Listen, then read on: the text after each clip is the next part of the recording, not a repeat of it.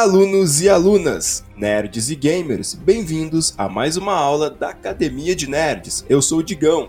Talvez eu não estivesse tão afim de ver esse inverno chegar, viu?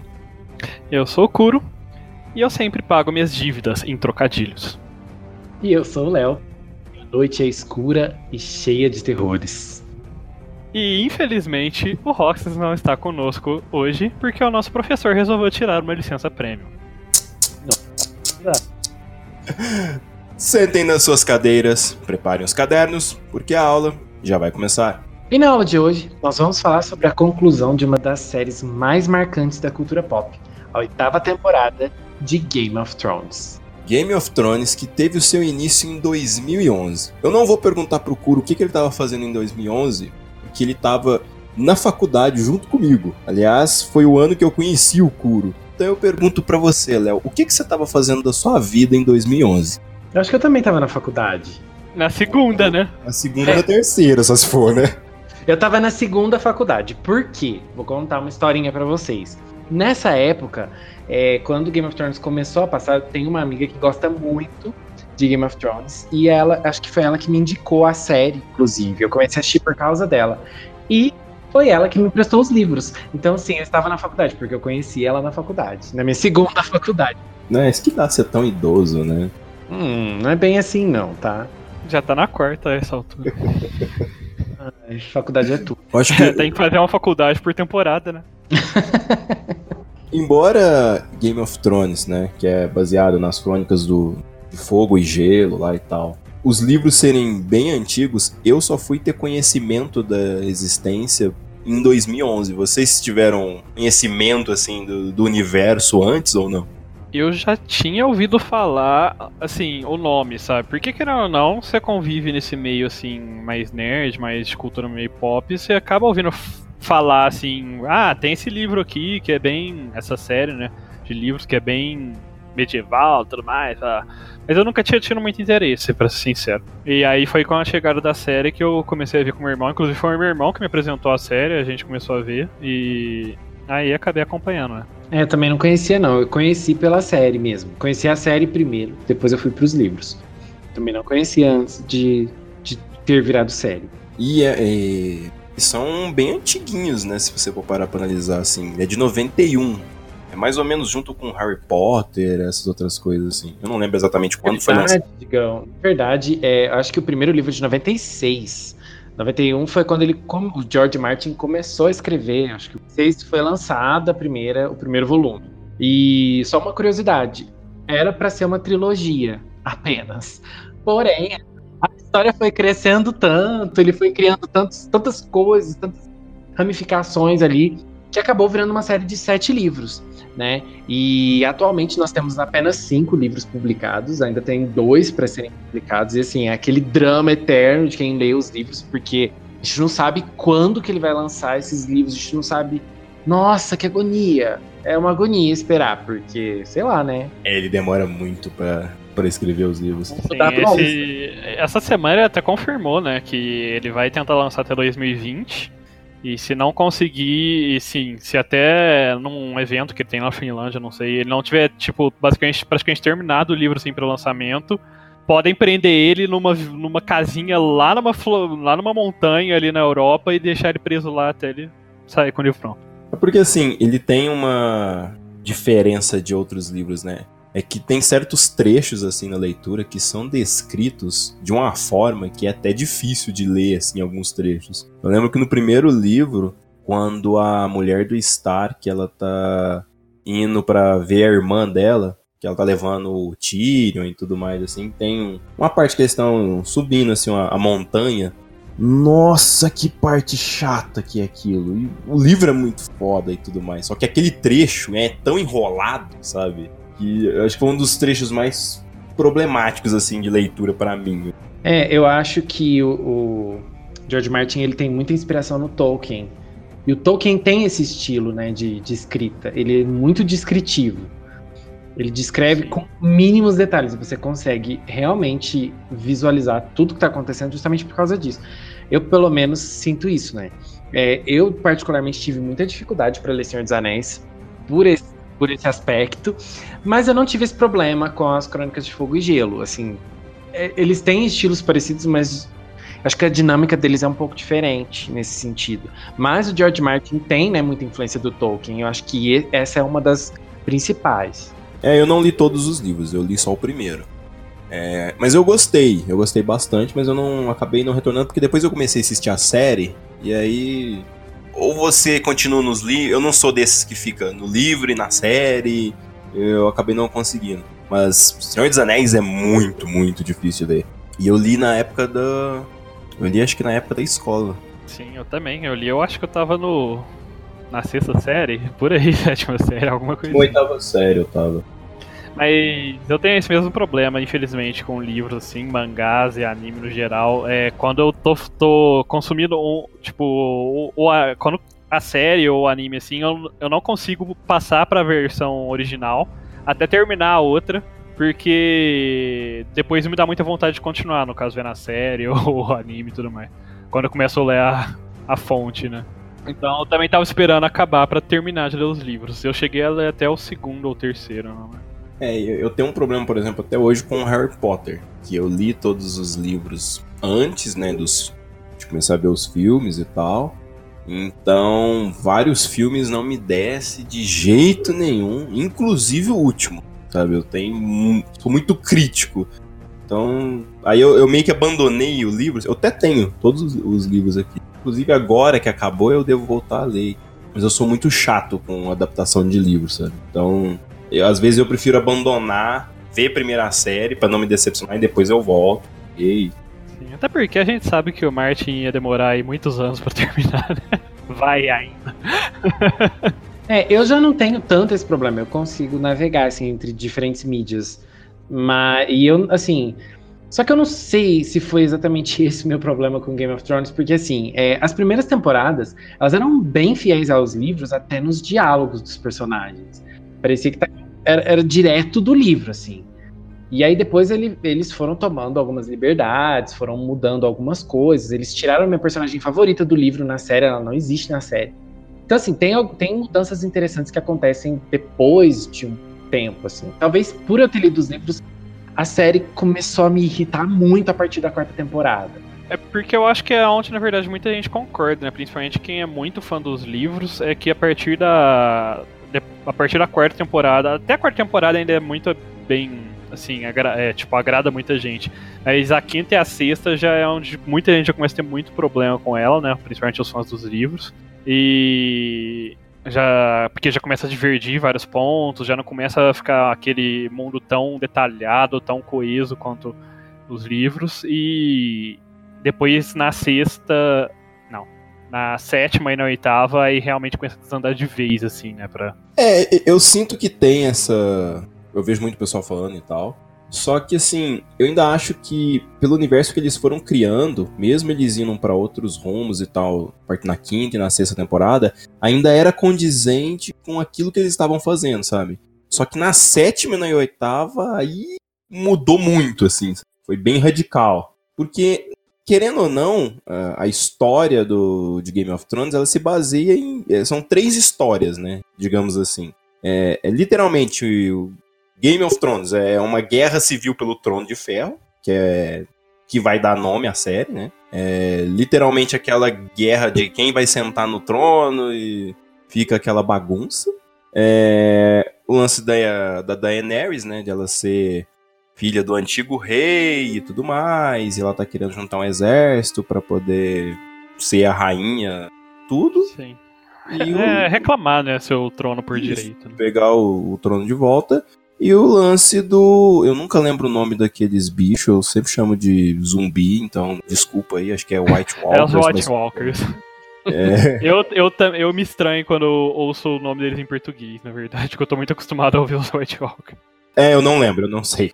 É, que é a invasão né, deles é, no, nos reinos e tal, para eles querem passar lá pelas onde é a muralha e tudo mais. É, são as três histórias principais da é, série. São os três grandes núcleos, né? Que é basicamente o o leste, né, que é onde a Daenerys está, né, se passa lá, todo o núcleo dela centralizado lá por boa parte da história.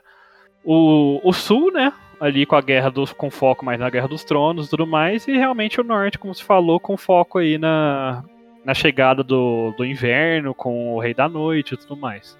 É, é claro que existem muitos outros núcleos menores, subplots e coisas do tipo acontecendo a todo momento, porque ele criou, querendo ou não, o George Martin ele criou um mundo muito rico, assim, tem muita coisa sendo, acontecendo ao mesmo tempo, você sente o mundo vivo ali nos livros mesmo, né? E na própria série até certo, até certo ponto. Porque tem personagens, assim, que passam sete temporadas, oito temporadas sem nunca terem se encontrado, praticamente, né?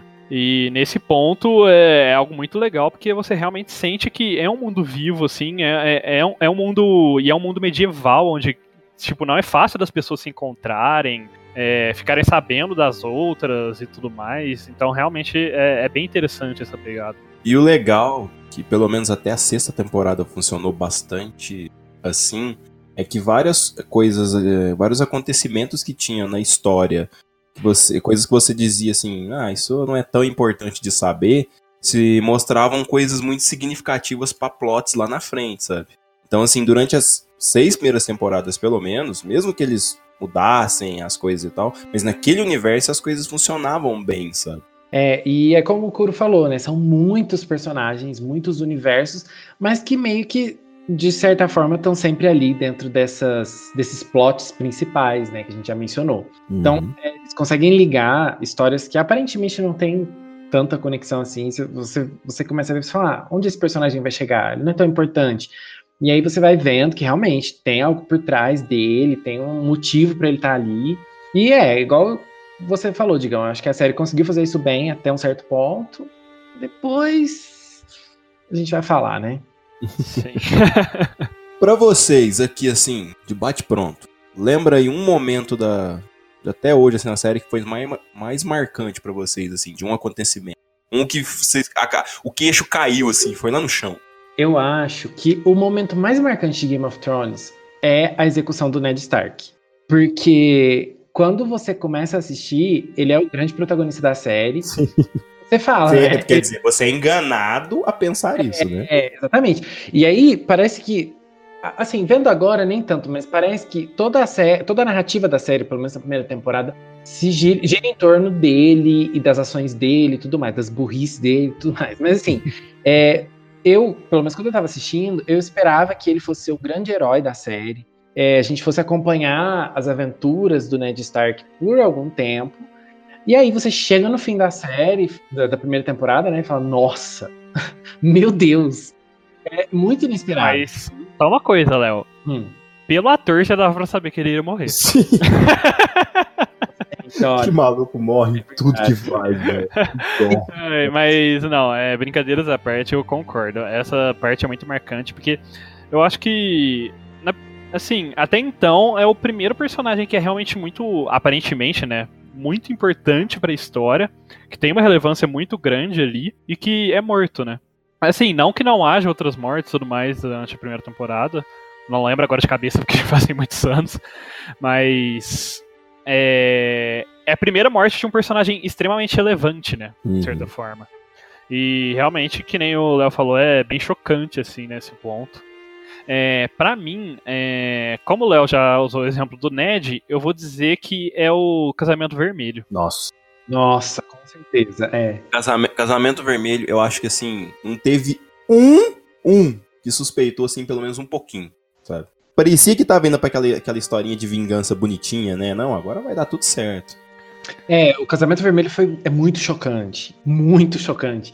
Eu lembro que eu li o Casamento Vermelho no livro primeiro, antes de ver na série. E sabe quando você lê e você fala, não tá acontecendo isso, gente? Não, não é possível. E é, um, é um, uma coisa assim, muito assustadora. Você fala, não é possível que, que a história foi pra esse lado, não é possível que eles tiveram coragem de fazer isso de novo. E aí, é, quando eu fui assistir a, isso foi na terceira temporada, né? No final da, da no nono episódio da terceira temporada, né? Isso. É, eu lembro que quando eu fui assistir, eu já sabia o que ia acontecer, já sabia que o casamento vermelho ia acontecer naquele episódio, mas mesmo assim o impacto foi tão grande que eu fiquei sem palavras, assim. Acabou o episódio com aquele silêncio. Não conseguia. E foram cenas muito brutais também, né? É porque eu acho que apesar de já ter lido tudo mais, é, como fica muito na imaginação, a gente muitas vezes releva na nossa própria imaginação. Ou é muito. Como é, é assim, como realmente tá só na sua imaginação, é algo muito. Só um flashbackzinho ali enquanto tá lendo, você tá imaginando rapidinho. Mas na hora que você assiste aquilo lá, aquelas mortes, aquele tanto de coisa acontecendo assim, lentamente ali na sua frente, na tela, realmente é algo muito mais pesado, assim, muito mais dark. Eu acho que pegou assim. Eu acho que não tem uma pessoa que não ficou surpresa, assim, realmente. É, de marcante, assim, para mim tem dois momentos, e os dois são na sexta temporada. Aquele episódio do Holdor, eu acho muito foda. Eu acho que é, foi um dos episódios que o pessoal mais comentou no Twitter na época. E eu fiquei, tipo assim, olhando pra, pra tela, assim, sabe? Falando, mano, eu não tô assistindo isso, não é possível. E o final da, da sexta temporada, quando a gente descobre quem que é o Jon Snow. Assim, tirando esses outros dois que vocês já citaram, que seriam os primeiros da lista, sabe? é, seriam esses outros dois grandes momentos, assim. Mas tem muita coisa, é muita morte inesperada, é, é muita coisa bizarra acontecendo. Você nunca espera nada, sabe? Você, é, é, aquele lance, você começa a gostar de um personagem, você já fica preocupado, né? Tratando de Game of Thrones. é bem isso mesmo. Sempre confiei na área. Nossa, a área. Desde o começo. A gente vai, a gente vai chegar no, no momento de falar da área, porque olha, eu achei que ia ser a primeira vez que eu ia chorar assistindo alguma coisa. Mas vamos embora. É, eu só queria mencionar um outro acontecimento também que foi bem marcante, que foi o Penance Walk da Cersei. Que é o. Como é que chama em português? É... A caminhada da vergonha? Isso, shame. Shame. Porque, assim, aquele momento é muito impactante também. Que você vê a Cersei, né, que é a grande rainha e imponente, poderosa é, você vê que até ela, que é uma personagem que é sempre muito durona, ela tá chorando, assim, né? Ela tá frágil, né? Tipo, é. realmente é muito forte. Só que, por um quer... momento... Sim, querendo ou não, ela é uma personagem muito forte. Por mais que muita gente não goste dela e tudo mais, ela realmente é uma pessoa horrível, né? Mas ela é uma personagem muito forte, né? E você vê a personagem que eu diria que até então mais forte, assim, de espírito e tudo mais, quebrada daquele jeito, realmente é uma coisa muito pesada, né? É, bem chocante. E assim, não dá pra gente falar de momentos marcantes de Game of Thrones e não falar da Daenerys. Porque acho que pelo menos em questão de reação das pessoas, os momentos da Daenerys, os momentos de glória da Daenerys, assim, sempre foram muito marcantes, né? Para as pessoas que assistem a série em geral.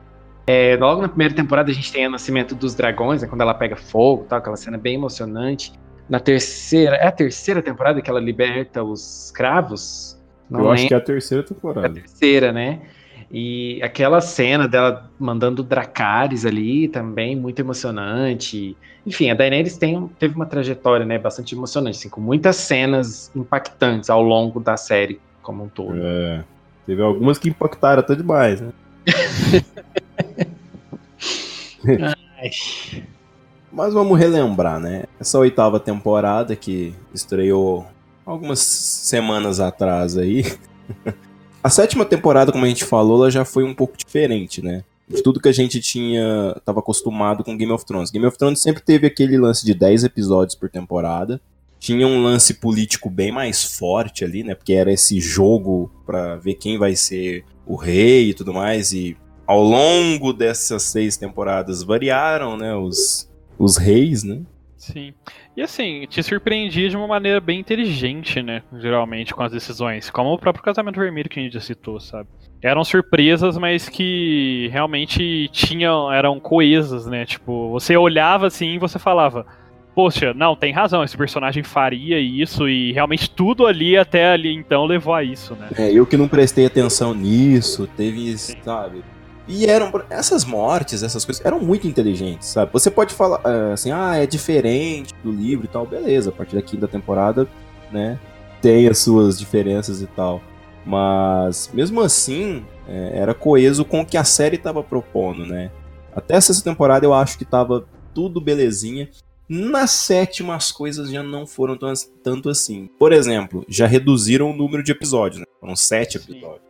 Uhum. E eu acho que isso já prejudicou um pouco, principalmente o roteiro. Menos tempo para trabalhar, sabe, a história que eles queriam contar.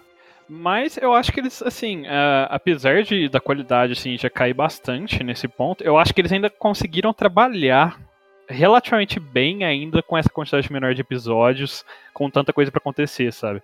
Eles, na sétima temporada, é, eles cortavam, eles pulavam espaços de tempo e cortavam muitas coisas assim que julgavam que não ia ser importante mesmo. E ainda mantiveram muitas coisas, acontecimentos importantes, sabe, para os personagens e para a trama a, na história, né, na sétima temporada. É assim, a sétima temporada, pelo menos para mim, eles meio que esquecem esse lance político e tal e vamos para dragão, porrada e é isso aí, sabe? Tem momentos que são fodas, sabe? Por exemplo, o episódio que a Daenerys perde o dragão lá, é Viserion, né, o dragão que morre. É, é um episódio foda. Você, na teoria, você não tá esperando que o cara vai matar um dragão hit kill com uma lança de gelo. Nunca que você vai pensar nisso. E só que ele tem aquele problema de distância, o, o corvo que saiu para entregar mensagem. Então assim, ele tem lá seus problemas ou coesão que talvez não tinha muito ou não demonstrou nessa passagem de tempo, mas ele é um episódio legal de assistir. É, na sétima temporada, agora vocês vão me ajudar, porque eu não lembro se é na sexta ou na sétima. Tem um momento que eu gosto muito, que é hum. é quando a Cersei tá com a Elaria Sand presa. E a, ela tá com uma das filhas dela, e aí a Cersei passa veneno na, nos lábios, assim, e mata a filha na frente da mãe, envenenada. Eu não lembro se é na sétima temporada ou na sexta temporada. Eu gosto muito dessa cena, hum. porque a Cersei perde a filha, envenenada, Sim. né? Tem aquele plot de Dorne que eu tenho que falar, gente. Eu sou apaixonado por Dorne, mas eu nunca vi uma coisa tão cagada numa série igual Dorne. Porque, olha, tudo que envolveu Dorne depois da terceira temporada, porque até a terceira temporada, Dorne estava muito bem representada pelo Víbora Vermelha, que é o. Como é que ele chama? Aquele cara que morreu na terceira temporada lutando pelo Tyrion. Como Olha, não, vamos, vamos falar dessa cena. Por que, que a gente fica bravo, né? Porque tem, quando tem um guerreiro level alto, né? Ele é apelão. Por que, que ele é apelão? Porque aí vai um cara full agilidade, fica lá dançando, derruba, passa rasteira no cara, fica berrando, fazendo graça na frente dele. E no final o que, que acontece, Curo? Ele se fode. O guerreiro levanta, pega a cabeça dele e explode. é, motivos para acontecer isso, eu acho. Acho que faz. Igual a gente estava comentando. Isso faz sentido. Deixa a gente com raiva? Deixa a gente com raiva. Mas faz sentido pela história do personagem e tudo mais. Ele tava precisando daquela confissão do Montanha naquele momento. Enfim. Mas assim, o que eu quero dizer, eu só queria dizer, lembrar de Dorn, porque eu tenho uma raiva muito grande do que fizeram com na série. Mas eu gostei dessa cena da Cersei com a filha da Elaria, que ela fez envenena e tal, e a, e a Elaria fica lá para morrer. Só que eu não lembro da Elaria. A Elaria morre na série? Eu não lembro de, disso. Ela fica presa lá embaixo do castelo, pronto, acabou? Então, não voltaram? é aí que já começa a entrar algumas coisas, porque se eu bem me lembro, não mostra mais nada dela depois, e na oitava temporada também não, né? É, na oitava temporada ela nem é mencionada, né? E aí, assim, eu tô perguntando porque às vezes eu, sei lá, às vezes eu dormi em algum momento e não vi essa série sabe? Porque. Gente, como é que eles esquecem de um personagem assim? assim? Enfim. Enfim, eu acho que é na sétima temporada, sim. Mas Não, a morte é na sétima temporada, sim. Eu acho que elas ficam lá presas e aí ela tem que ficar vendo, passa veneno na filha dela, ela tem que ficar vendo até a filha dela morrer. E depois ia matar ela, uma coisa assim, né? Não é? Hum. É, acontece ideia... tanta coisa em Game of Thrones que é difícil de você lembrar exatamente em que temporada que que episódio aconteceu. É... Mas essa cena, assim, foi muito legal. Eu concordo que, assim, Dorne na, na série ficou muito esquecido. Ele ainda ganha aqueles minutinhos de fama, né, naquela época o Jaime e tudo mais. Resolve visitar lá e tudo mais, mas tipo, como se falou, é, é, esquecida de novo, não acontece mais nada e a gente só ouve falar dela na oitava temporada, no fim da oitava temporada, quando citam o nome ali do cara do novo regente. Mas vamos falar da oitava temporada, então? Vamos começar a falar dessa temporada? Ó, eu acho que o princip... a principal coisa que a gente tem que lembrar da sétima temporada, para começar a falar da oitava temporada, é que no final da sétima temporada a muralha cai. O Rei da Noite chega com o dragão lá, destrói tudo, caiu muralha, não tem mais muralha, ninguém mais vai proteger aquilo. Que deixou todo mundo louco, né? Porque acabar uma temporada assim é pra deixar todo mundo maluco. E aí a gente teve que esperar, né? Um, um ano não, né? A temporada de. A sétima temporada foi em 2017. Sim, foram dois anos gravando. É. E aí a gente esperou, né? Todo mundo animado. É, a, a, oitava temporada veio com seis episódios, um episódio a menos, né? Então já seria mais corrido ainda. E assim, quando foi anunciado, todo mundo já ficou se perguntando, né? Como que vão fechar esse tanto de coisa em seis episódios? É. Quando anunciaram seis episódios, vou ser sincero para vocês. Eu particularmente, fui bem Alice e falei: nossa, vai ser muito legal. Porque eles vão. Vão ser seis episódios e cada episódio vai ser épico. Todos os episódios vão ser muito bons. Todos os episódios vão ter muitas coisas acontecendo. Todos os episódios vão ser muito bem, bem pensados, bem, bem construídos, para criar uma última temporada muito épica. Então, acho que a primeira coisa assim é que o hype para a oitava temporada, querendo ou não, estava muito alto, né? a, a gente estava esperando alguma coisa muito boa. Porque o nível de Game of Thrones sempre foi muito bom. Apesar de eu reclamar dessas coisas que eu não gosto, de algumas mudanças do livro que eu não gostei tal. O nível de Game of Thrones sempre foi um nível. Ah, não, com certeza. Acima de, de séries, né? Que, assim, a gente gosta, que assiste bastante série, a gente sabe que Game of Thrones ele tem um nível um pouquinho um, além. Não, é, ele sempre foi uma série que, assim, apesar de uns desliz, como você disse aqui e ali, teve, manteve sempre um nível bem alto, né?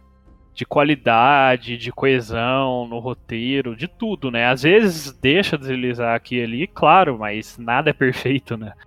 É... Até a própria, a própria sétima temporada, que a qualidade já começa a cair, assim, que a gente já vê uma queda na qualidade, na, na pressada para resolver algumas coisas é, ainda mantém um bom nível de coesão, né, e uma, uma qualidade, assim, boa até, é, ou relativamente boa, assim, né, pelo menos comparado com a maioria das séries, né.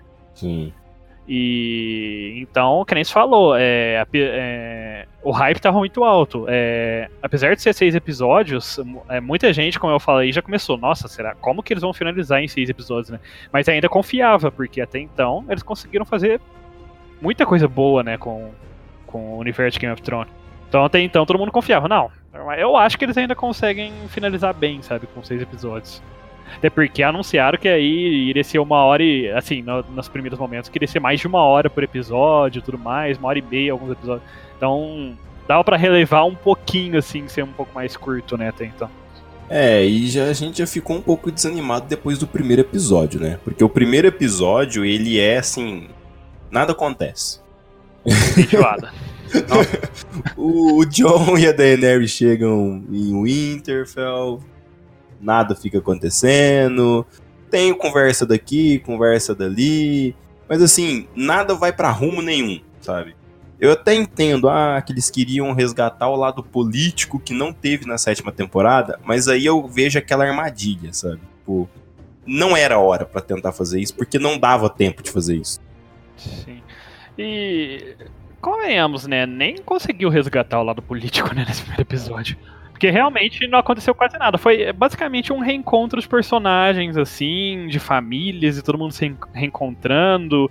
E aí teve aquele momento Disney do John e da Dani voando em dragão, que eu achei que fosse ah. começar a tocar a Whole New World, assim, do Aladdin naquela hora ali, quando eles voam no dragão. Nossa. Não, que, que momento desnecessário também, né? Coisa. É Assim, eu só não gosto do casal. Eu acho que eles não têm química alguma. E aquela cena. Eu acho o casal até interessante. Mas eu acho que na série, naquele momento, eles não são bons, sabe? Porque foi muito do nada, assim, muito rápido o casal deles. Eles se encontraram, de repente eles já estão perdidamente apaixonados Exato. na temporada ali. E, sabe, já faria qualquer coisa um pelo outro, menosprezando tudo o que eles acreditavam até agora, sabe? Tipo, ah, eu. Sabe, a Daenerys, que era uma, uma rainha que, apesar de. De certa forma, bondosa, assim, com seus. com seus servos e tudo mais, com quem segue ela, ela sempre foi muito pé firme, sabe? Tipo, faz as coisas, se ela acredita que aquilo lá é daquele jeito, ela faz. Aí ela já começa a querer ceder muitas coisas por causa do John. O John, em contrapartida, ele sempre foi aquele personagem que também, ele sempre foi pé firme com as, com as coisas que ele acredita, né? Serem certas, e ele já começa a, a relevar muita coisa que ela faz, ou que ela fala, ou que ela considera. Sabe, numa relação que mal se formou, assim. Então, aí que tá. Na sétima temporada, quando eles se conhecem, lembra que tem aquela cena que ela fala para eles dobrar o joelho, ele não dobra e tudo mais. Eu acho que seria tão interessante se a relação fosse é, criada daquele ponto, sabe? Os dois turrão Sim. e tudo então, mais. Mas o problema é que parece que depois que ele do dobrou o joelho, ele virou um idiota, assim, na falta de um termo melhor, e que faria qualquer, literalmente qualquer coisa por ela, sabe? Ignora tudo que tá acontecendo à volta dele porque ele confia na rainha. É o que eu sinto do John ali a partir desse. É... O, John, então. o John me decepcionou. Ele era meu personagem favorito. Era. Só que no final das contas ele não sabia de nada. Sim, mas falando aí ainda do primeiro episódio, os personagens se reencontram, né? Começam essas coisas. O Sam, ele fica finalmente também sabendo ali melhor do. Do acontecido. Ela, né? sim, se não me engano é no primeiro episódio ainda, né? Que ele já conversa com o Bran e tal, e eles decidem, eles decidem, né, que eles têm que falar, que eles têm que contar, né, pro John, né? Da família dele. É, a Cersei lá é, resolve dar pro, pro Euron o que ele quer, literalmente.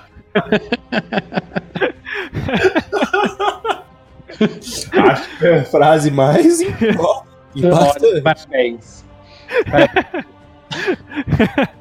É isso aí. e apesar de ela que ela não conseguiu os elefantes. Cadê Nossa, meus elefantes? Eu acho que se tivesse os elefantes, ela teria vencido a batalha contra a É claro, ela tem o Dumba, ela saiu voando ali no Dumba. é verdade, o Drogon contra o. Mas sim, e o Tion consegue, né? Seguir lá o coração dele, consegue salvar a irmã e resolvem se unir lá ao, ao pessoal de Winterfell, né? É, pagar seus pecados, né? É, esse primeiro episódio ele teve muito diálogo, né? Só que assim, é, eu achei os diálogos muito mal escritos. Eu achei que eles queriam criar assim, aquelas frases de efeito, sabe? Eles queriam lacrar, os personagens queriam lacrar o tempo inteiro. Sim. No primeiro e no segundo episódio eram frases, eram diálogos curtos, com frases tentando criar frases de impacto, para criar aquela coisa do, do telespectador ficar, nossa, que personagem foda. E assim, o maior exemplo disso, na minha opinião, é quando a Sansa e a Daenerys estão conversando. Eu não lembro se é no primeiro ou no segundo, mas acho que é no primeiro. A Sansa e a Daenerys estão conversando e a, a, a Sansa pergunta pra Dany o que, que os dragões comem? E a Dany fala o que eles quiserem. Gente, que idiota! A Sansa tá perguntando por uma questão logística. Vocês estão no norte, vocês estão no meio do, do monte de neve. Ela precisa racionar comida para um monte de gente. Ela precisa saber o que os dragões estão comendo. Aí, sabe, parece uma burrice assim, tão grande dos personagens para poder criar essas frases de efeito, para criar aquele climão, aquela coisa de postar no meme do Facebook, sabe? Nossa. Não, e querendo ou não, acabou virando meme nessa frase, porque o povo começou a postar um monte de coisa. Uma bióloga foi falar que. Foi fazer textão falar, falando também que, na verdade, ele não poderia comer o que eles quisessem, tudo o que eles quisessem, por causa disso, não sei o que, mesmo sabendo que aquilo lá, na verdade, foi é, figurativo, né? É. Enfim eu concordo muito com isso, sabe? Eu acho que muitos personagens, eles meio que perderam a inteligência deles, assim, a, eloquência deles, e começaram a ficar muito, como se falou, né? Meio querendo lacrar, assim, fazer frases de efeito, falar coisas idiotas, assim, só. Mas. É, é, falar coisas idiotas mesmo, que vai contra a personalidade deles só pra. só por conveniência do roteiro, sabe? E uma coisa, uma outra coisa que eu ia falar quando a gente estava falando do Tion é que ele é um personagem que eu não fiquei muito satisfeito também. Eu acho que o fim dele, assim, ele morrendo ali na, na guerra lá durante o terceiro episódio, lá no final, eu achei bom o fim dele, mas eu acho que ele foi um personagem muito mal explorado nessas duas últimas temporadas até. Porque ele teve todo um. Ele teve muito foco, acho que na sexta temporada, não é? Não me lembro que sim, ele é um personagem que ele era uma, uma pessoa relativamente boa, assim, mas ele sempre se sentiu deslocado. Aí ele teve um todo um arco ali em que ele traiu todo mundo, tudo mais. E de repente ele pagou por isso e muito caro e ele foi meio quebrado, né? Por... Totalmente. No processo, totalmente quebrado, assim, traumatizado. E é um personagem que voltou a se redimir. E aí chegou no, na sétima temporada, na oitava, ele basicamente ficou apagado, sabe? Ele só é. aparecia para, ele só aparecia rapidamente para uns momentos tipo, ah, vou salvar minha irmã. Ah, eu vou fazer isso. Rapidamente assim e já desaparecia de novo, sabe? Não é um personagem que tinha mais influência com o resto do, do, do cenário. É, tanto, teve um, uma cena dele, acho que no segundo episódio, porque vamos, vamos falar um pouquinho do segundo episódio agora. É, a gente terminou o primeiro episódio com o Jamie, é, com o Bran vendo o Jamie, né? Então foi aquela coisa, nossa. Sim, e valendo lembrar que o, o que o Bran falou lá pro Jamie né, no, quando eles se encontraram lá, que ele, que ele não é que ele não é um homem e tudo mais e que ele também não é um um Stark, não sei o que. Foi para pro Jaime, né? Eu não me recordo agora. Que ele não é mais um Stark e que ele é o Corvo lá de três olhos, né? Sim. Que ele não almeja mais. Não, ele falou pro Tyrion que ele não almejava mais nada. Ele também fala pra, pra Sansa, sei lá. É, Mas, se eu não me engano, ele falou alguma coisa com o Jaime, né, também, ou não. Não sei se foi no primeiro ou no segundo episódio. Ele No segundo episódio ele fala, né, que ele não seria o que ele é hoje se não fosse a queda lá. Sim. É, mas assim, eu, eu só puxei esse gancho para falar um pouco do Theon, porque é, no segundo episódio tem o Jaime e tal, voltando, né, e tem umas cenas tensas, assim, mas o segundo episódio foi meio que uma, um episódio de romance. Foi, sabe, todo mundo meio que, meio que se juntando, assim. Foi um clima de romance pra pré-batalha, né? Foi um romance e também foi um clima meio solene, né? Porque antes da guerra final, muita gente sabe que muitas pessoas vão morrer naquela guerra, né? Ninguém sabe o que vai acontecer amanhã, né? Então foi um momento meio solene também, né? Todo mundo meio que é meio mais introverso, assim, contemplando a vida. Sim, é, e nesse episódio tem uma cena do Theon que ele olha pra Sansa, a Sansa olha para ele. E assim, porque quando ele volta, né, a Sansa fica muito feliz de ter o, o Theon de volta e tal, tudo, tudo que eles passaram, obviamente. E ela vê que ele tá bem e tudo mais. E aí eu achei que ia ter um romancezinho entre eles nesse, nessa, nessa reta final de temporada. Acho que eles colocaram isso até para mostrar assim, que o Theon, ele meio que tá voltando a confiar de novo, a acreditar de novo nas pessoas, tal. acho que meio que uma evolução do personagem, né? Mas tudo muito assim, sabe? Você tem que forçar muito para acreditar, porque é uma ceninha ali, jogadinha tal, só para tentar encaixar o personagem de volta na história, né, de, de alguma forma, mas que né, não teve assim tanto impacto. Podia ter tido um impacto bem maior o personagem do Theon. Até nesse segundo episódio, né? Alguma coisa mais com a Sansa ali e tal. Mas não, não foi assim, infelizmente. É, assim. Eu gosto do segundo episódio. Ele tem um, um clima de despedida, uma parada assim. Só que assim, como não tinha muito tempo, eu acho que não era o momento para aquele episódio. Talvez se aquele episódio fosse o primeiro, no primeiro tivesse menos bobeirinhas e eles já começassem a fazer uma preparação pro para guerra, eu acho que seria melhor, sabe? Porque ele tem aquele momento de despedida, você tá ali os personagens mais fodas do negócio, os melhores lutadores estão ali sabe? Sim, é, a gente até discutiu, digamos, né, sobre esse episódio. É um episódio, o 2, ele é um episódio muito bonito, muito carregado, muito bom e solene, assim. Mas que pra quantidade limitada de episódios que a gente tinha, que eram seis, uhum. ele não ficou bom. Exato. Porque foi muito tempo gasto de produção e de, de, de tempo, né, de exibição em algo que não teve é, não teve muito impacto pro desenrolar do plot no final, pro desfecho, né, do plot. Pra maioria dos personagens. É, o, é um dos problemas de, dessa temporada. É, por exemplo, tem aquela cena da música lá com o Poldridge, começa a Sim. cantar e tal. A música é sensacional, ficou muito boa. a, a, a, ordenação da Brianna no final do episódio foi maravilhoso. para mim, sinceramente, até agora foi o melhor momento do episódio, assim. De, da, da série foi o melhor momento, sabe? Foi muito carregado de, de emoção, assim. É, teve um peso para todos os personagens que, que, tinham ali, né? Teve muito peso. Você vê que até o Tyrion, alguns personagens que normalmente estão brincando, né? São muito brincalhões, carismáticos, estão rindo. Até eles estavam sérios, assim, quase chorando tal. Porque é, foi um episódio muito carregado aquele ali. E, e isso que me deixou mais frustrado, assim, com essa guerra, sabe? Porque você teve ali uma despedida dos personagens. Então eu tava tipo assim, pra, na minha cabeça tava, mano, pelo menos uns 3, 4 aí vai rodar. Sim. Já era, falou, gente, eu curtia você. É, nesse próprio episódio a gente teve a área também com o Gendry, que o Léo adorou, né? Ah, eu achei que foi esperta, né, gente? Tava é. ali, pode... olha, vou morrer, talvez, então vamos. Foi engraçado porque a internet entrou em rage nessa época, porque ficava, como é que pode? Ela é muito pequena, não sei o quê. Sendo que a atriz, ela já tem 20 e poucos anos, e se ela está fazendo a cena é porque ela concordou, né?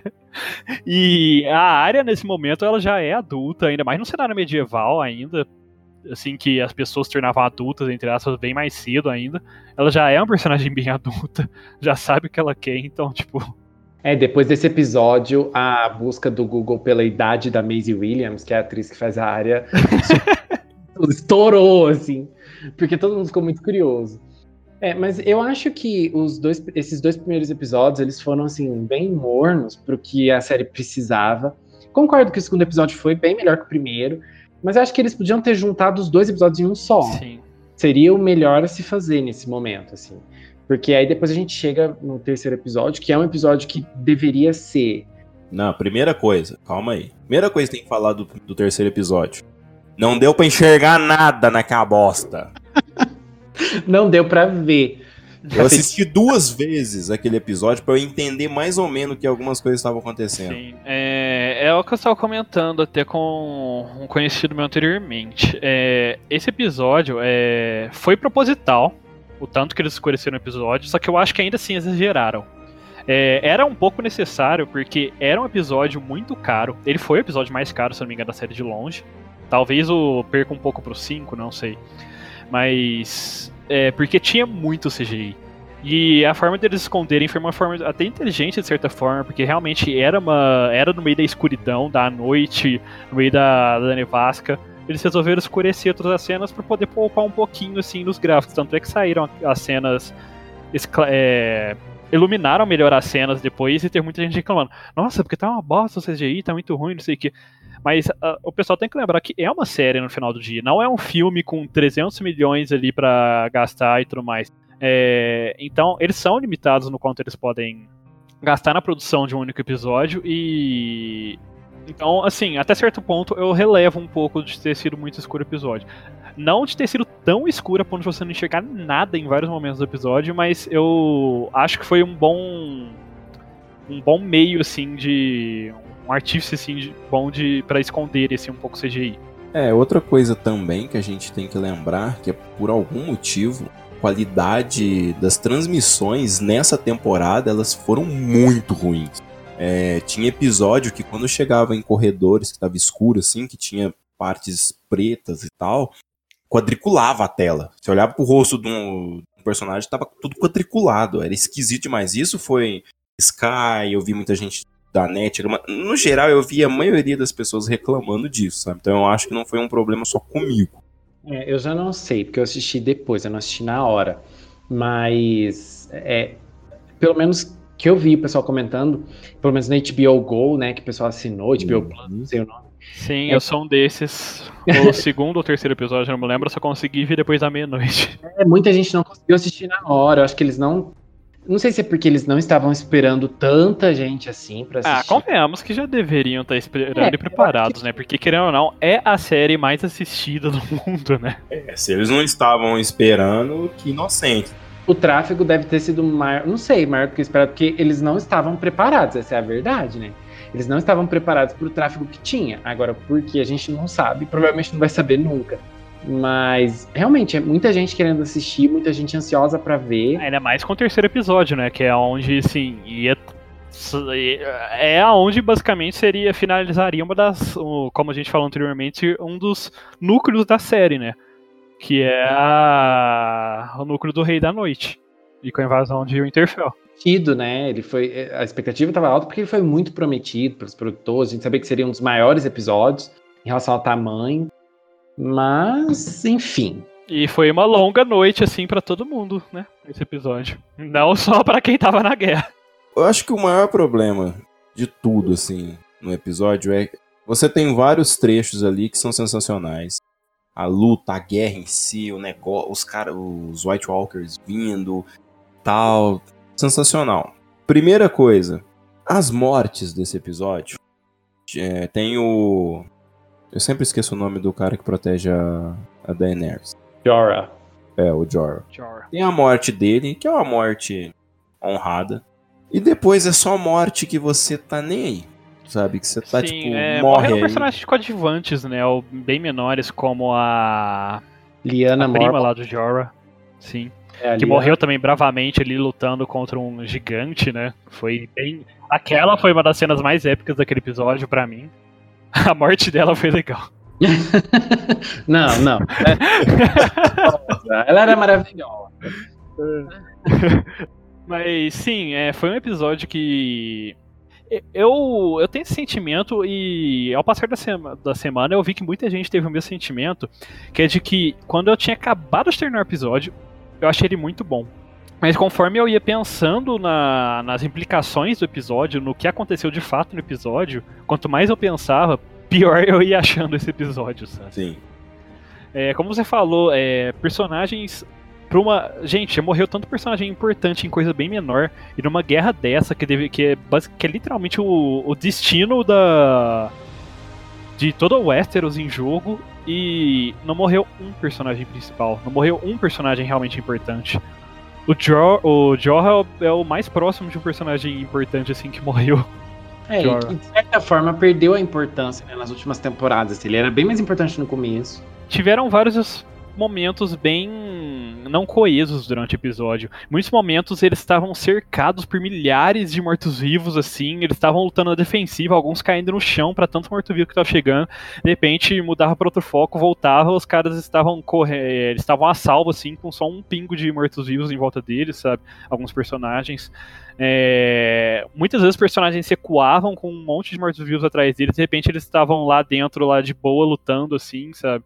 É, os mortos-vivos começaram a invadir lá dentro do castelo, de tanto morto-vivo que tinha. E aí lá fora tinha meia dúzia de mortos-vivos lutando ali com os principais, sabe? Você fica.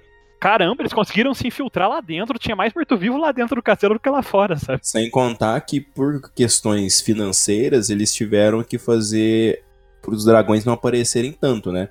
Tanto que se você parar pra pensar, o dragão que a gente vai citar depois no quinto episódio faz aquele estrago todo e comparar ele com o dragão do terceiro episódio é, é até hilário, sabe? Não parece ser, sabe, o mesmo dragão e tudo mais. Só que o, que, que acontece? Pra mim, o, o pior de tudo foi Durante todas as temporadas a gente viu esse Rei da Noite andando. Ele andando, tranquilo. Na sétima temporada ele pegou uma lança e matou um dragão hit kill. Ele jogou uma lança e matou um dragão. A muitos metros de distância. A muitos metros de distância. Ele, ele tiraria no mínimo, olha, medalha de ouro tranquilo nas Olimpíadas. E aí, na própria guerra ali, no final do episódio, ele basicamente toma uma baforada do dragão, sai ileso. e sai de boa. Mano, eu olhei pra aquilo e falei, cara, agora é o momento. Aí de repente tá ali. Ele... Olha, eu não tô nem aí com quem ia matar ele. Por mim, podia ser qualquer um. Sabe? Eu não tenho problema disso. Mas eu queria ver aquele cara batendo nas pessoas. Eu queria ver uma cena de luta. Eu queria ver alguma coisa. A área matou ele. Olha, ela surgiu ali. A hora que ele pegou ela pelo pescoço, eu, falei, eu já olhei assim e falei: Nossa, não mata ela, não. Por favor, ela não. Então, tudo certo que ela é, é sem face e tudo mais, mil faces, né? Mas É, não. Contra ele não dava.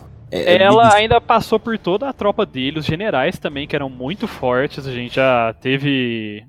A É, gente já o, John, viu o isso. John já lutou contra um dos generais lá e foi uma luta pau a pau, cara. Assim, essa- em relação à área, eu não vejo problema em relação à à- à forma com a qual ela foi construída até aqui, o jeito que ela conseguiu chegar até ele. Acho que foi ok.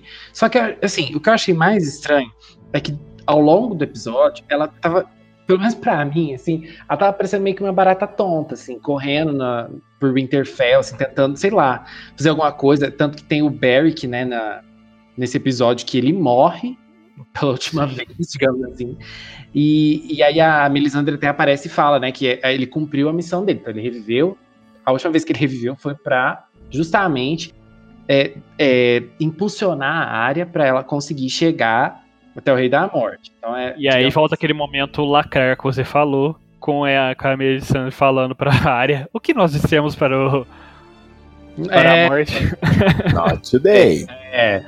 É. Porque assim, aí... foi legal, mas ainda foi muito, como você disse, querendo lacrar, assim, querendo fazer efeitozinho. É, assim, criar aquela frase de efeito, né? E aí, assim, é, só que o meu maior problema com isso tudo é que a gente vem é, com uma construção do Rei da Noite, só que a gente não sabe exatamente que é o Rei da Noite, quem é, exatamente. de onde ele vem, é, qual a história dele, o que ele quer. E o Globo Repórter até hoje não nos falou a gente tinha a ideia que o plot do Rei da Noite era conjunto com o plot do Bran, que era tipo. Sim, é. Sim, e tinha ligação com a lenda do Azor Ahai. Exatamente. também foi totalmente. Não esquecido, mas muita gente fala que, ah, porque a área provavelmente é o Azor Ahai e tudo mais. Mas mesmo tentando colocar, encaixar ela ali, ainda tem muitas inconsistências com a lenda, com a lenda em si, porque ela, ele forjaria a luminífera e tudo mais, e ela Assim, ela até mandou forjar uma espada, mas que no fim ela não usou na, na luta final. Não foi uma espada, né? Foi uma lança, não lembro. E ela só usou uma espada de aço valeriano que não tem muito relação com a Luminífera. É, sem contar que pela, pelas. Como é que fala? Visões lá da mulher, sei lá, de. Quando lá ela falava que o Azor Ahai sairia do, da geração Targaryen lá. Então, pela lógica, seria o Daenerys ou o John, etc. O Azor Ahai, eles simplesmente falaram assim, ó, oh, essa lenda não se cumpriu. Por exemplo, eu acharia que ficaria muito mais interessante se o John estivesse lutando com o Rei da Noite e ele começasse a perder feio. E na hora que ele fosse quase morrer, ou ele lev... chegasse até morrer, mas ele segurasse assim, sei lá, ficasse segurando ele por um tempo e de repente surgisse a área assim, gloriosa e matasse ele, sabe? Seria uma coisa muito mais interessante do que como foi. Aquele bicho só andou a série inteira. Ele só andou e jogou uma lança no dragão. E quando ele finalmente chega no objetivo dele, ele apenas olha nos olhos, vira, a área pega. Ele, ele vira, ainda pega a área. E aí ela vence ele de um jeito que, sinceramente, é, era para ser cool, assim, mas eu achei muito podre. Porque é um personagem tão milenar que muito. A gente já viu que ele tem muito conhecimento de guerra e tudo mais. E ele é pego por um artifício que eu achei muito bobo, sabe? Que é basicamente ela soltar a, a daga com uma mão, pegar lá embaixo e enfiar nele, sabe?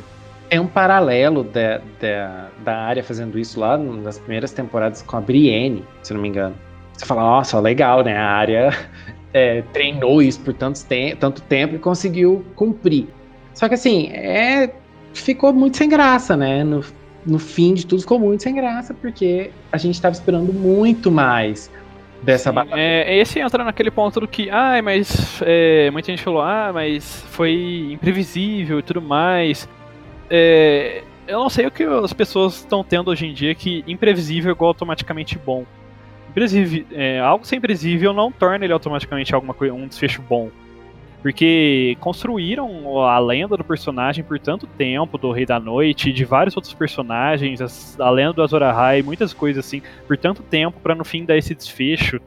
É, dá um gosto amargo da boca e não é porque não. Ah, não foi o que eu queria e tudo mais. É porque realmente parece que deixou a desejar, sabe? Parece que esqueceram de muitos detalhes, muitas, muitas pontas desamarradas e só foram pelo que eles acharam que fosse fazer mais efeito, ser mais cool ali na hora e colocaram. Sim. E olha, sinceramente, olha, você não sabe quem é o Rei da Noite, o que que ocasionou. Tirando aquele videozinho que a HBO publicou lá explicando mais ou menos, e o que é retratado, você não sabe por que que o, o Bran virou o corvo, entre aspas. que a gente vai chegar lá depois. Você não sabe qual que era o nexo realmente entre ele e o Rei da Noite, porque ele fala, ah, porque ele pôs a mão em mim ali, então ele sabe onde eu tô, eu sou o negócio das histórias, ele vai vir até mim, tá, mas por que que ele vai até você? O cara nem fala. O que que ele tá preocupado com história? Sabe, não, não bate essa. Sim, as maiores explicações até agora que eu vi foram por parte dos próprios fãs fazendo teorias, tentando atar algumas notas amarrados nesses, nesses pontos. É, eu vi um, um, vídeo falando que é, parece que a HBO tem planos de fazer uma série. Sim, é. Mundo lá, e possivelmente nessa série vão explicar melhor isso. A gente quer na série. Sim, na série principal a gente queria pelo menos alguma explicação melhor, né? Um desfecho melhor para um. Pra um para um núcleo tão importante, né? É. Mas eu tenho uma coisa boa para falar desse terceiro episódio, hum. que foi Elisandre. Eu gostei muito da participação dela. Foi a despedida da personagem na série. E a Melisandre é uma personagem que impactou muito a série ao longo de todas as temporadas, né? Da, da segunda para frente, que é quando ela aparece. Ela tem um impacto muito grande. E ela fez coisas assim muito fodas, mas também coisas muito questionáveis. Mas muito tu... questionáveis, ela fez muitas coisas horríveis e muitas coisas fodas, vamos definir assim. Isso, é. Tudo que ela fez foi em nome da religião dela lá. E eu gostei do jeito que foi a despedida dela, porque apesar de é, quando ela queimou a Shirin, é, meio que tudo que ela fazia até então tinha uma certa justificativa. Depois dali, você fala, não, tem mais como defender a Melisandre, né? E aí ela buscou a redenção dela naquele momento. Achei que ficou, ficou legal, ficou uma redenção legal pra personagem, que foi criada até ali. Ela é uma personagem toda envolvida em mistérios. É, eu acho que depois daquela morte da ressurreição do John, ela meio que começou a se questionar também, né? Você vê que quando ela tá tentando fazer os milagres dela ali, as magias dela no terceiro episódio, ela mesma não tem mais tanta confiança de que vai dar certo, né? De que é certo o que ela tá fazendo. Então eu concordo que assim, eu acho que para ela foi um bom desfecho para personagem. Ela cumpriu assim o papel dela final, apesar de ser questionável em certos pontos, porque o papel dela era fazer a reencarnação do da Zora High e tudo mais. E é muito questionável a ligação da área com ele. Mas enfim, de qualquer jeito, assim, o papel da Melisandre é... fechou bem. É, é outra coisa que não não cria nexo nenhum. Né? Se ela ia trazer o Azor Ahai, ela ressuscitou o John. Ah, enfim, Azor Ahai esquece. esquece ah, isso. Mataram Azor Ahai. Azor Ahai na série, não tem. e, as cenas da Melisandre colocando fogo nas espadas ficaram lindas. Nossa, foi foda, gente. Nossa, ficou muito bonito, gente, aquela cena. Viu, gente? É por isso que é bom ter um mago elemental ali no grupo. Foi, foi, foi legal porque deu um respingo de esperança, né? E aí depois os, os, os White Walkers começaram invadir ali, e aí eu falei, não, agora vai morrer a gente. Agora não tem jeito, agora morre mesmo. Não morreu ninguém. É. ah, eu gostei também, da, só para fechar da Melisandre, o diálogo dela com o Sordavos, falando né, que ele não precisava matar ela, porque ali era o fim da, da carreira dela. E a cena final dela também achei bonita, ela, ela indo embora assim na neve, ela foi virando velhinha, né, e caiu lá mortinha foi legal. Foi um, um, dos únicos desfechos de personagens assim, que me satisfez nessa, sexta temporada, nessa oitava temporada. Gostei do final da Melisandre. E, bom, enfim, né? Acaba aí a guerra e vamos para o, o quarto episódio, né? É, chega de falar de coisa ruim, vamos falar de coisa ruim também. É. Nossa. Olha. Eu, olha, eu vou ser bem sincero com vocês. Daí pra frente, se a gente já não achou nexo no terceiro episódio, eu acho que do terceiro pra frente é só isso. O quarto episódio ainda teve alguns momentos interessantes. Eu vou, vou, citar alguns aqui que eu gostei. Hum. É, o quarto episódio ele começa com meio que todo mundo celebrando o que aconteceu. Não, primeiro é a Tipo um, o, eles queimando os mortos vivos. Cerimonial, oh, John faz um discurso. Os mortos vivos, não, queimando os mortos. Aí a Daenerys já vê também que, assim, o pessoal não liga muito pra ela e prefere ver o John falando e tudo mais. E é. outra coisa que eu vou falar, tá? Só pra dizer, que aquela cena do John fazendo o discurso foi difícil de assistir, viu? Eu não sei o que que acontece no jeito dele falar naquele momento. Mas, nossa senhora, não sei se é o ator, o que o, que acontece. O John, pra mim, ele é muito protagonista de anime nesse quesito. Ele é aquele Sim. personagem que ele não deve, ele não tem realmente carisma de verdade. Não sei se é problema do ator ou se é do personagem, mas ele não aparenta ter muito carisma assim na série. Mas mesmo assim, todo mundo gosta dele e todo mundo segue ele fielmente, sabe? Sim, é, é literalmente é, um é bem protagonista, é, É um então, é bem Naruto. protagonista de anime, sabe? As pessoas seguem ele porque sentem a aura boa dele e seguem ele por causa disso. Porque eu nunca realmente senti que ele realmente tinha um carisma muito alto. É, eu acho que o John, é, ele é bem aqueles protagonistas de Isekai que Sim. você não coloca muita personalidade que é para as pessoas conseguirem se enxergar nele. E eu, eu, assim, eu não gosto do ator do Jon Snow, gente. Eu acho ele muito ruim. Desde sempre, sim, ele é muito ruim. Essa temporada exigiu um pouquinho mais e ele não conseguiu, não conseguiu mostrar ao que veio. E aí a gente tem uma, a gente tem uma festa, né, na, nessa, nesse episódio e você vê que a Dani, é, como o Digão falou, a Dani tentava tentando ali mostrar carisma e tal. Ela dá um, um reino pro, pro Gendry. É pro Gendry que ela dá o reino, gente? É, ela nomeia ele Lorde de. Lorde. Ponta tempestade. Lorde Ponta. É, isso. Aí ela dá, né, esse reino pra ele, é, vira Lorde. Enquanto- tudo isso enquanto ela toma um cafezinho. Nossa, café. Gente, Starbucks, tá feliz Starbucks? Ganhou muito, muito dinheiro. Economizou muito com propaganda. Mas assim, só com o raciocínio, é, eu acho que nesse, é, nesse momento a Dani percebe que ela não tem o carisma que ela precisa ter, né? O John, John consegue atrair as pessoas, ela não. Ela fica meio ressabiada, ela começa a perceber que não é pelo carisma que ela vai ganhar as pessoas ali. Tá? Que é- acho que é esse momento que a série tenta mostrar que a Dani não vai conseguir governar pelo carisma. Acho que esse é o único momento, assim, que eles tentam mostrar isso. Eu acho que assim, a Daenerys ao longo dos, do- das todas as temporadas, ela tem alguns momentos que ela tem algumas atitudes que são no mínimo considerar, assim, se você parar pra analisar hoje, você fala, é, talvez ela demonstre uma breve, eu não sei, loucura, mas ela tinha algum parafuso a menos em alguns momentos, assim, sabe? Na sétima temporada isso fica mais implícito, quando naquela hora lá que ela queima os pais dos. o pai e o irmão do Sam. Pelo menos pra mim, na sétima temporada, eu já fiquei tipo, nossa, não precisava. E a partir de- desse episódio, você vê que ela começa a ter uma inveja, assim, do John, sabe? Então ela fica meio que ali, tentando meio que pegar aquilo pra ela, mas ela não consegue. E dali pra frente os dois ficam meio que em embates por causa disso, né? Porque naquele momento ela já sabia que o John, na verdade, era é, Targaryen, e ela é tia dele e tudo mais.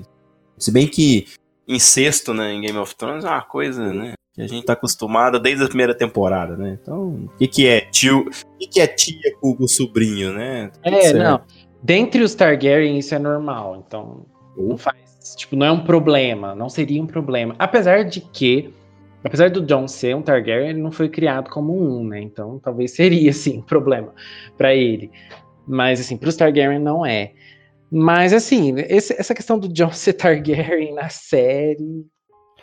É um outro ponto que leva a gente a questionar, né? Porque é algo que fez tanto mistério durante tanto tempo nos próprios livros também, né? Até hoje, se eu não me engano, não foi oficialmente assim revelado, né? Que Até porque eu acho que no, mesmo, no né? livro, eu posso estar enganado, o Léo pode me. E- No livro tem outro personagem que é o. desse aí, não tem, Léo? Não, até então não.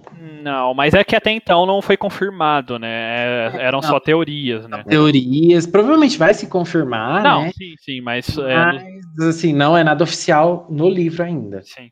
Mas enfim, e que todo mundo achou que ia ter muito peso. E a primeiro momento, quando eles contam pro John ali, e ele começa com aquele clima com a Daenerys, é, a gente acreditava que realmente iria ter algum peso, né? Teve. um E a- até no quarto episódio a gente ainda acredita que pode ter, né? É, mas aí no quarto episódio acontece isso dele falar com a Daenerys sobre isso, sobre seu herdeiro e tudo mais, e aí ela falar que não quer conta pra ninguém, porque para eles conseguirem re- é, reinar juntos e tudo mais. Mas no fim ele acaba querendo contar para as irmãs, que aí conta pro Tyrion, e aí vira aquele joguinho de telefone sem fio. Nossa. Que- Que em menos de 10 minutos o VAR já tá sabendo e a gente sabe que o VAR vai espalhar pra É, todo então. o resto dos Sete Reinos. Eu juro que eu ri muito nessa cena. Quando ele começou a contar para que ele falou lá pro Bran, né, não pode contar para elas. Eu só olhei assim e falei assim: ah, agora Não, Agora tá melhor boca foi do o, o momento, né? Eu quero que você jura pela sua. Eu quero que você jura pela mamãe antes. Hum, Eu juro. Ah, beleza. Então vou contar tudo. John, John certo que honra era algo muito valioso naquela época, mas, né? Convenhamos, foi muita ingenuidade dele. Nossa. É, mas teve um motivo, né, por- pelo qual a Sansa, e- a Sansa compartilhou essa notícia, porque a Sansa nunca confiou muito na Dany. Ah, não, sim, o fato da Sansa depois compartilhar com o Tyrion e tudo mais é totalmente válido. É algo que você já esperaria da personagem mesmo, sabe? Então, aí que tá. A Sansa também é uma personagem que eu não entendo às vezes ela. Por exemplo, na Batalha dos Bastardos, ela não avisou o John que chegaria lá ajuda e tudo mais. Por causa disso, eles quase morreram. Mas passou assim, ó, pertinho, né? Se ela tivesse avisado, talvez as coisas teriam sido mais fáceis, mais planejáveis, enfim. E ao- o começo da, da oitava temporada dá a entender assim que ela tá cagando pro John, sabe? Que ela acha ele meio irmão, mas tá ali e tudo mais. E depois ela meio que quer proteger. Eu, eu não entendi muito bem essa relação. Eu entendo o ponto dela. É porque ela, assim, ela. Ela gosta da família dela, do John, da Arya e tudo mais. Mas ela entende o papel dela e deles como, como soberanos. Ela acha que eles têm que, por mais que eles que se importe com eles, é, eles têm que fazer o que é melhor pro povo, né? E pro, pro reino. Ela já passou por muita coisa, ela não confia mais em ninguém além da própria família. E ao mesmo tempo ela também acredita que eles têm que fazer o que é melhor pro, pra, pra todo o resto. Então, basicamente, é, eu só confio nos meus irmãos, mas a gente também tem que fazer o que é melhor pro resto, então eu acho que eu tenho que contar a verdade pra outras pessoas, sabe? Pro Tyrion, talvez ele convença os outros. Não, Melhor. mas ne- nesse quesito sim. Só que, por exemplo, o primeiro momento na Batalha dos Bastardos, lá na sétima, na sétima temporada, não, na sexta temporada, ela não conta pro, pro John que tá vindo ajuda. Então, algumas coisas que ela faz geralmente não dá nexo com esse negócio de proteger a família, sabe? Então, eu acho que a Sansa é uma personagem que ficou um pouco complicada na série, porque eles misturaram umas histórias do livro na Sansa e mas eu acho que no geral assim, ela é uma das personagens mais bem construídas. É porque é- ela é a única que terminou até na oitava temporada ainda com essa mente meio que política, né? Que tinha muito nas outras temporadas, assim. E Sabe, ela Jogando esse jogo de política, né? É, ela. Porque assim, a Sansa. Eu tenho seríssimos problemas com o casamento dela com o Ramsay, porque pra mim isso na série não fez o mínimo sentido, ainda mais com o Mindinho no meio, não fez o mínimo sentido. Eu acho que essa parte podia jogar inteira fora da história dela, que não ia mudar nada. Acho que foi só pra fazer a personagem sofrer mais, assim, porque tudo que ela já tinha passado já era necessário, já- era suficiente pra criar uma mulher resiliente, uma mulher forte, uma mulher inteligente. Mas enfim, eu acho que a- o papel da Sansa nessa temporada, é- é- ela foi uma das únicas personagens que conseguiu manter um nível lógico, assim, que você acredita na personagem. Você fala, eu consigo entender a personagem, eu consigo entender as motivações dela, e ela, é, por ela ser a irmã mais velha, né? Acho que depois do John, é, ela tem uma, uma- uma- essa mentalidade de defender a casa Stark acima de tudo. Ela não, é, ela não tem interesse em ver a Dany rainha, porque ela sabe que com a Dany rainha ela vai ter que, a, a casa Stark vai ter que se curvar aos Targaryen. E ela não quer mais se curvar a ninguém. A casa Stark não vai se curvar mais a ninguém, né? Essa é a ideia dela. E eu acho que ela é uma das únicas personagens que conseguiu manter um nível é, interessante até o final. E É, eu diria que ela é a única que se mantém ela mesma, assim, depois das Sim. mudanças dela, Ela ela tá continua. coesa, assim, com toda a construção do personagem até o final, né? Por exemplo, ela seria uma personagem que eu jamais confiaria, entendeu? eu acho que eu já Porque- É, como, como você tá vendo, como você tá vendo de fora, talvez. É, mas eu, eu, confi- eu confiaria nela como rainha. Sim. Sim. É, mas, é, assim, é, a Sansa teve muitas mudanças, né? Ela passou por muitas mudanças. Eu acho que essa desconfiança dela com a Dany faz total sentido. Mas, é, o que mais que acontece no quarto episódio com ela? Bom, ela compartilha o segredo. Nada de, de impactante, nada. De Com nada. ela não, mas depois o. A Daenerys parte lá pro sul, né? Pra Pedra do Dragão. Junto Não, com as tropas dela. Antes da Dany, a gente tem uma cena assim que tem que comentar, que é da Brienne. A Brienne, Ah, sim. a Brienne finalmente tem sua noite de núpcias com o Jaime. E eu achei que, assim, eu, eu, eu acho que a Brienne, é, ela é uma personagem legal, só que eles fecharam muito o, o desenvolvimento dela nesse, nessa reta final. assim, eles fecharam muito o desenvolvimento dela em relação aos sentimentos dela pelo Jaime. Ela ficou totalmente focada nisso, assim. Tá, Eu achei, porque assim, ela começou de uma forma muito interessante nessa temporada, né, com, a, com, a, com ela se tornando cavaleira, mas depois desandou totalmente. Esse episódio quarto, assim, É, sim. Tanto é que ela é uma personagem que é, ela aparece no quarto episódio, depois ela só volta a aparecer no último episódio, no finalzinho do último episódio, né? É, e aí assim, eles têm, né, uma noite de amor e tal, tem aquele momento. E, assim, junto com, essa, com esse problema dela, entra o problema do próprio Jaime, né? É, ele é um personagem que, desde o começo, ele foi apresentado como um personagem sem escrúpulos, um personagem ruim, e aquela paixão dele pela Cersei, né, que sempre cegou ele. Mas ao longo das temporadas ele foi mudando, ele, foi, ele passou por muita coisa difícil Sim. Eu ouso dizer que, assim, junto com a Sansa e talvez mais um ou outro, é um dos personagens que, assim, pelo menos em relação a caráter, foi um dos que mais, que mais desenvolveram, desenvolveu, assim, na série inteira, né?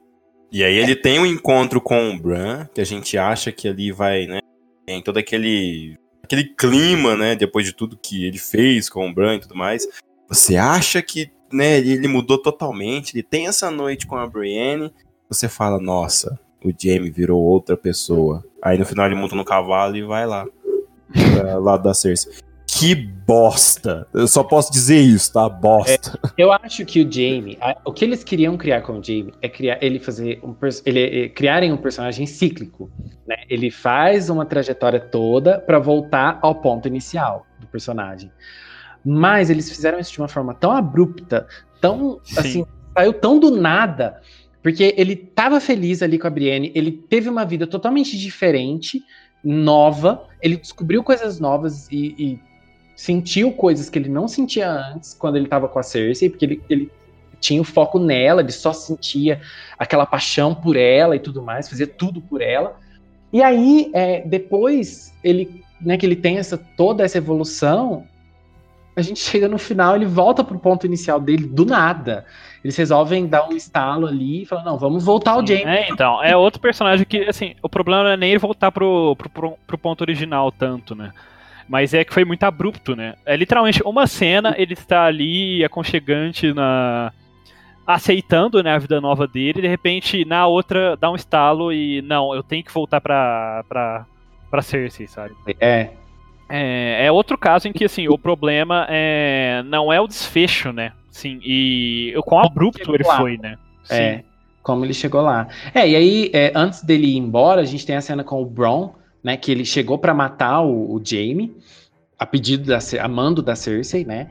Só que aí ele não mata, acaba tendo uma discussão ali, ele acaba aceitando a proposta do Tyrion de tomar, não lembro, ele se, se tornar Lorde, não lembro do que também. Ele ah, sim, o Tyrion oferece pra ele virar Lorde do Jardim de Cima, se não me engano. Hum, sim. É, e aí a gente tem toda a, a ida dos, dos guerreiros, do John e da, da Dany pra. Sim, eles vão marcham todos pro sul, né? O John É, liderando lá a tropa do norte e a Daenerys com a sua tropa e os dragões é, indo pe- pelos mares para pro forte lá dela na Pedra do Dragão. Até que de repente, do nada, surge uma flecha gigante voando, acerta no meio do pescoço do dragão que eu não lembro o nome. O Rhaegal. Isso. E o, e o bichinho, tadinho, cai também, hit kill. Sim, novamente a Daenerys tem outra perda, ela entra em estado de fúria ali, chega a pensar em atacar, mas de última hora, assim, no último momento ela recobra, assim, a, a lucidez dela, assim, e recua, né? É, Mas, momento assim, é, eles acabam perdendo essa meio essa, nessa emboscada e a Missandei é capturada, né? É, que ela também teletransporta, né? Assim, ela, ela tá ali, de repente ela já tá lá, E a gente basicamente também acaba o episódio com o Tyrion lá discutindo, né, com o Varys sobre o destino da Daenerys. É, com o Varys bem incerto, né, assim, achando que eles devem realmente trair ela, porque querendo ou não, o Varys, ele é um personagem de certa forma justo, porque apesar dele não ser leal a ninguém, ele sempre é leal ao trono, né? Sim. Então. Eu, eu, ele, gostava das estratégias. Sim, ele é, ele é um personagem. É, é, é, muito complexo, assim, ao mesmo tempo muito simples, né, de certa forma. Porque ele não é leal a nenhuma pessoa, ele é sempre leal ao que ele acha que é melhor pro trono. Se ele acha que tal pessoa é melhor pro trono, ele simplesmente vai ir atrás daquela pessoa e jurar lealdade para ela enquanto ela for realmente a melhor para aquela ocasião. O, e... o, Tyrion, o Tyrion conversando lá com a Cersei, com aquele exército pequenininho lá, é no quarto episódio ou é no quinto episódio? Que eu não quarto. lembro. No final do episódio. É, finaliza basicamente o quarto episódio com depois o Tyrion lá indo conversar com a Cersei de frente pra muralha, pro Red Keep. É, tentando convencer né, a, a Cersei a não matar a Missandei. E aí, novamente, no mesmo episódio, temos aí a Daenerys assistindo aí, chocada ao desenrolar que a Daenerys acaba... A Daenerys, a Cersei acaba mandando decapitar a Missandei. É, eu achei, eu achei o, o Tyrion, principalmente nessa temporada, em vários momentos, ele é muito inocente, sabe? Sim, é, entra aquele ponto que eu falei no comecinho do cast. É, muitos personagens eles se tornaram burros nessa temporada, é. nessas últimas temporadas, sabe? Personagens que sempre é, a própria a próprio Varys é, tenta defender o Tyrion ali, o John, né? O próprio Jorah defende o Tyrion para Daenerys, falando para não para não mandar ele embora, não matar ele, não sei o quê, porque ele é um personagem inteligente, é um personagem coeso, é um personagem que sempre consegue pensar na melhor saída, não sei o quê. E ele é um personagem que, sinceramente, só fez burradas nessa temporada. Ele não tomou uma decisão boa nessa temporada. Uma, uma outra decisão que voltamos lá no terceiro episódio deles é manter um monte de pessoa presa dentro de uma cripta cheia de morto-vivo, sendo que tá sendo atacada por um cara que levanta os mortos. E ele simplesmente Olha. fala, ah, beleza. Assim, ele é contrariado porque ele não queria ficar lá embaixo, porque ele queria estar tá lá em cima ajudando. Mas em vez dele, que é o personagem mais inteligente, ele fala, não, mas Sabe, por que, que a gente vai ficar no meio de um monte de morto-vivo ali embaixo? Ele é o personagem que se tornou burro nessa temporada. Não, é aquela lá dos mortos foi muito engraçada. Porque eles estavam lá, eu lembro que eu tava assistindo eu e o Matheus, eu virei assim e falei, mas o Rei da Noite não invoca os defuntos pra virar o exército? Ele invoca, porque. Falou, aí, os bichos vai levantar daí então. Aí. Acabei Sim. de falar, foi a cena. mano, não é possível. Então, assim, é, são muitos personagens que deveriam ser inteligentes, calculistas, e que fica, se tornam omissos, assim, se tornam. Ah, não sei, muito. É, não tem palavra melhor, né? Se tornam burros mesmo. É uma temporada. O, o, o Tyrion, é, assim, quiseram dar, quiseram dar um ênfase maior pra ele, principalmente nos últimos dois episódios e tal. Mas, é, resumindo tudo, Olha, é muito erro pra um personagem Sim, que sempre foi é um... o mais inteligente. Ele é um personagem que ele ficou muito popular exatamente por ele ser extremamente inteligente. Ele é um personagem que ele só conseguiu viver até então, porque ele é muito inteligente. Ele sabe quando ceder, ele sabe quando atacar, assim, entre aspas. Ele, ele é um personagem que tem muitos recursos, assim, em questão de inteligência, perspicácia e tudo mais. Mas essa temporada a gente só viu ele fazendo burrices, sabe? E ele sendo omisso e fazendo burrices. É, e essa tática deles irem até o Porto Real, gente, eles estão lutando contra a Cersei. E ninguém melhor, ninguém conhece melhor a Cersei do que o próprio Tyrion. E eles acharam que ia dar certo chegar lá de boa, assim. Não sei, não consegui entender. Eu, eu jurava, eu jurava que a Cersei ia mandar flecha em todo mundo ali. Ele, eh, aquele restinho de, de exército ali, pequenininho. Sim. Mesmo com o dragão lá longe, mas todo mundo. Ela mesma falou isso. Eles estão tudo cansados, sem comer, seu dragão tá cansado. Então, de certa forma, até a Cersei ali, a gente pode concordar que ela, de certa forma, foi meio burra, assim, né? Sim. Porque era a chance dela de basicamente ganhar. Ela tinha um monte da, das flechas lá para miradas tudo no dragão também na tropa deles. Então, é uma personagem que ela faria de tudo para acabar com a guerra para ganhar. E ela simplesmente só ficou assistindo assim e ouvindo o irmão falando, falando e manda matar a Missandei, sabe? É, mas isso foi o que ela fez a temporada inteira, né? Ela Sim. parada. A atriz foi paga pra ficar parada assistindo pela janela as coisas acontecendo, tomando vinho. Eles acabaram. Com... Bom, mas enfim, deixa eu chegar na Cersei. mas é... enfim, aí acaba o quinto episódio com a Missandei morrendo e tudo mais, e aí a gente vai pro quinto episódio. Que dá que... pra resumir também. Dá pra resumir esse episódio aí. Fogo. Sim. É fogo. Dracarys. É, Dracarys. Sim, Dracarys, fogo, é, Daenerys é, resolve virar literalmente Hitler ali do nada. Tudo começa a queimar tudo. a área ganha uma plot armor do caramba ali, de dar inveja em qualquer protagonista de anime. é, e é, é só vale lembrar, né? A frase, a, as últimas palavras da Miss Sunday foram exatamente Dracarys. E a, eu achei assim, esse episódio tem uma, uma cena bonita que é da Dani lá, toda isolada, né?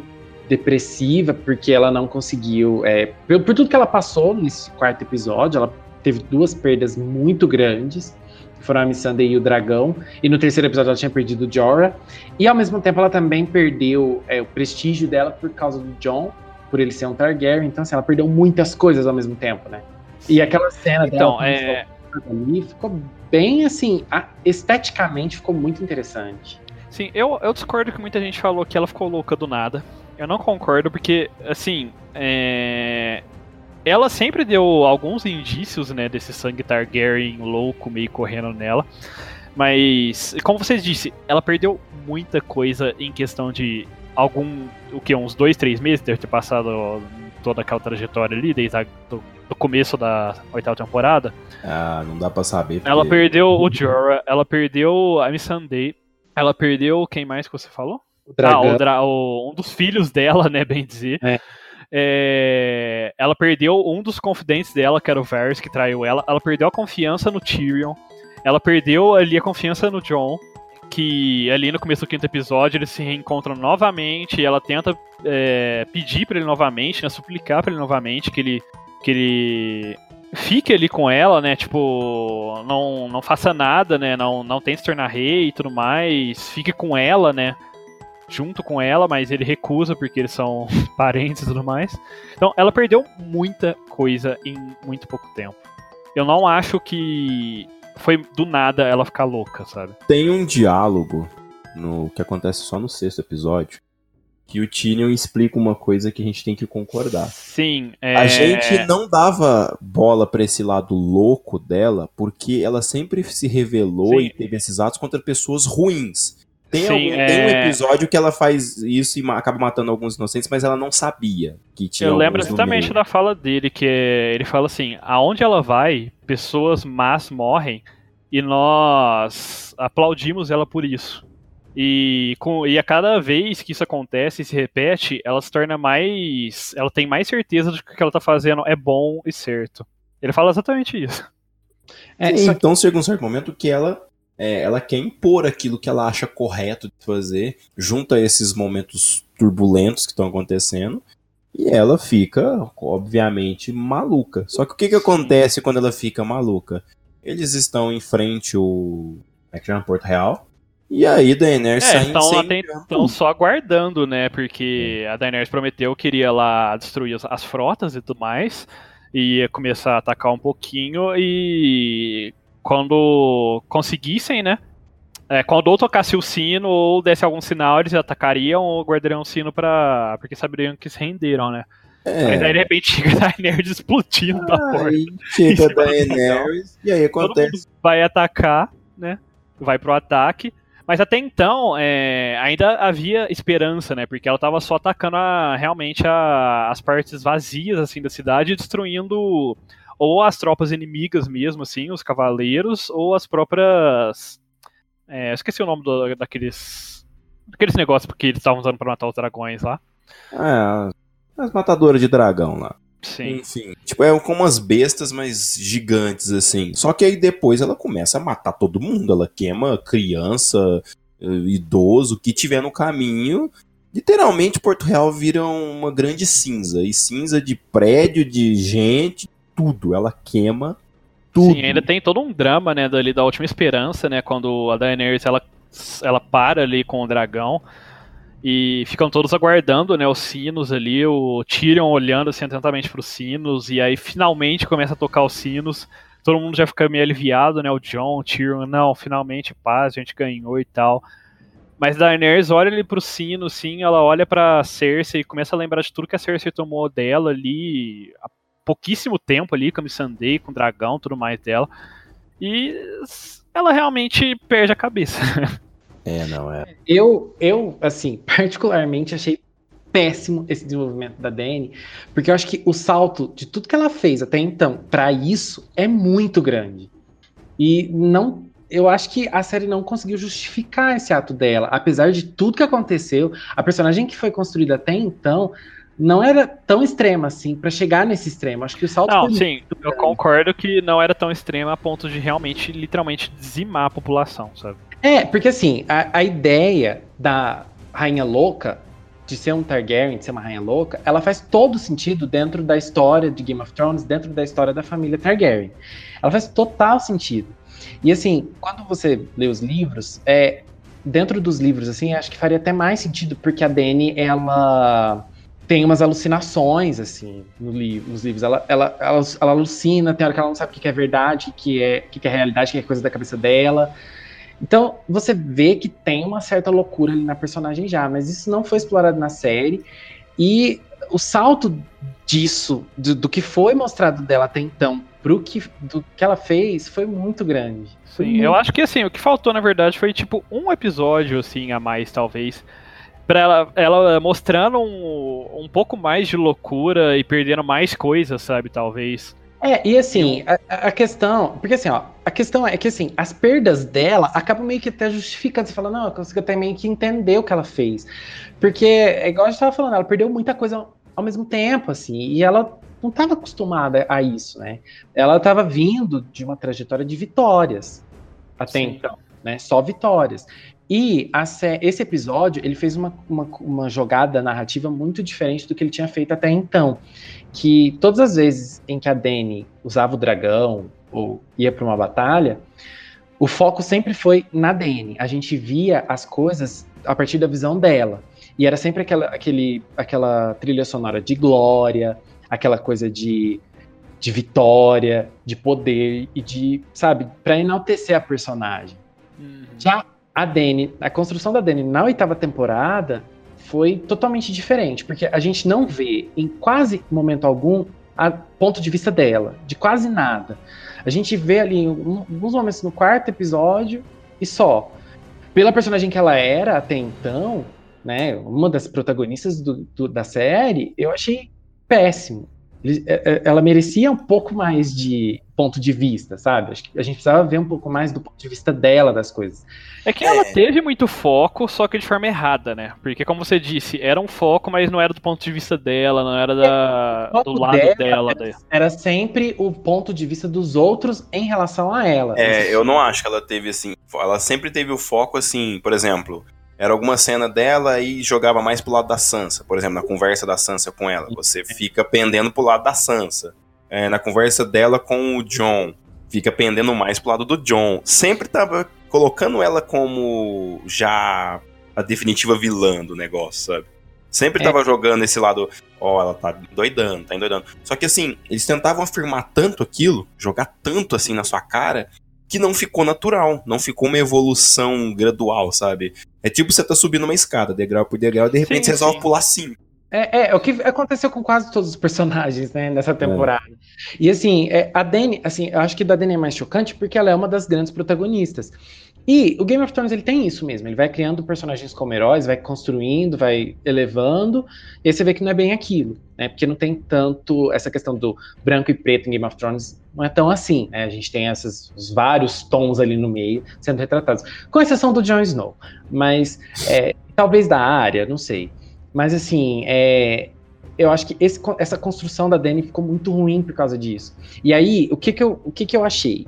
Eu falei, agora, no, sexto, no último episódio, no sexto episódio, a Dani vai cair na real do que ela fez.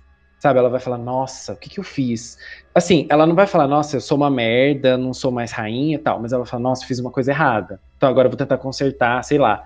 Mas não, ela, ela simplesmente surtou, assim, né? No sexto episódio. Eu, eu imaginei que eles fossem construir uma, um outro tipo de narrativa para ela no último, para fechar com ela tendo uma outra visão do que ela fez, mas não. E assim, ela virou uma É, o, o quinto episódio para mim também teve assim, o que me deixou um pouco desanimado é que assim, como o Rei da Noite foi broxante, eu esperava que ia ser uma batalha assim, considerável no episódio que ela chegasse em Porto Real. É, que fosse pelo menos desafiador. Não foi. Ela foi. Sim.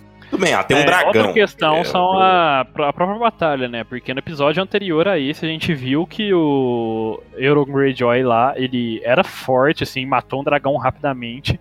E aí nesse ela consegue destruir tudo, assim, sem é o que eu falei. Sem esforço, sabe? É o que eu falei. É, você até consegue entender é, de um ponto de que, tipo, ela, ela realmente foi inteligente ali na guerra. Você vê que ela usou o sol, assim, pra. Pra, e as nuvens, assim, para se esconder e tudo mais. Ela, usou, ela lutou de uma maneira muito inteligente. Mas ainda assim, é, acho muito fraco o quão fácil é, ela conseguiu vencer tudo ali. Não, porque o, esse dragão não, é, não pode ser o mesmo dragão do episódio 3, porque ele recebeu Sim. um buff considerável, porque rapaz do céu. É, então, ainda mais levando em consideração que, a gente, que ele já não é o dragão mais forte, né, dos três que ela tinha. Então, é, essa é outra questão ainda, né? É, foi, foi, estranho, sabe? Foi estranho. Por exemplo, teve a morte da, do Jaime e da Cersei, né? É, esse episódio fechou várias histórias, né? É, que foi é, aquela então, mortezinha. Outro é, outra questão é a finalização da, do Jaime da Cersei, que outro ponto é outra maldição aí, é, como é que é? Não é lenda que eu quero buscar a palavra. Profecia. Profecia aí, que também já havia sendo apresentado desde o começo, principalmente nos livros, né? Na série nem tanto, só mostraram rapidamente um pouco. Mas de que a Cersei ela perderia os filhos e tudo mais, e no final seria. Ela morreria sendo, tendo o pescoço assim esmagado, entre aspas, assim, pelo. Eu não lembro a pronúncia, Valonqar, não lembro. Que no valeriano significa irmão mais novo, algo próximo disso. E novamente é outra profecia que jogaram no lixo. Yes. E eles morrem para tijolos. É, é, não, porque é tudo igual. A, Cersei, eu acho que eles não souberam o que fazer com ela nessa temporada. Porque é, eu tenho certeza. É, ela ficou fazendo nada. Gente, a personagem da Cersei, ela, foi, ela tem um impacto tão grande em todas as temporadas. E até assim, ah, não sei o que fazer com ela na sétima, na sexta. Coloca Dorne, eles colocaram até Dorne, né, no meio, assim, pra. Cara, a gente vê o impacto dela com o impacto literal, com ela usando a. Eu esqueci o nome das coisas verdes lá. Fogo vivo. Do fogo vivo lá.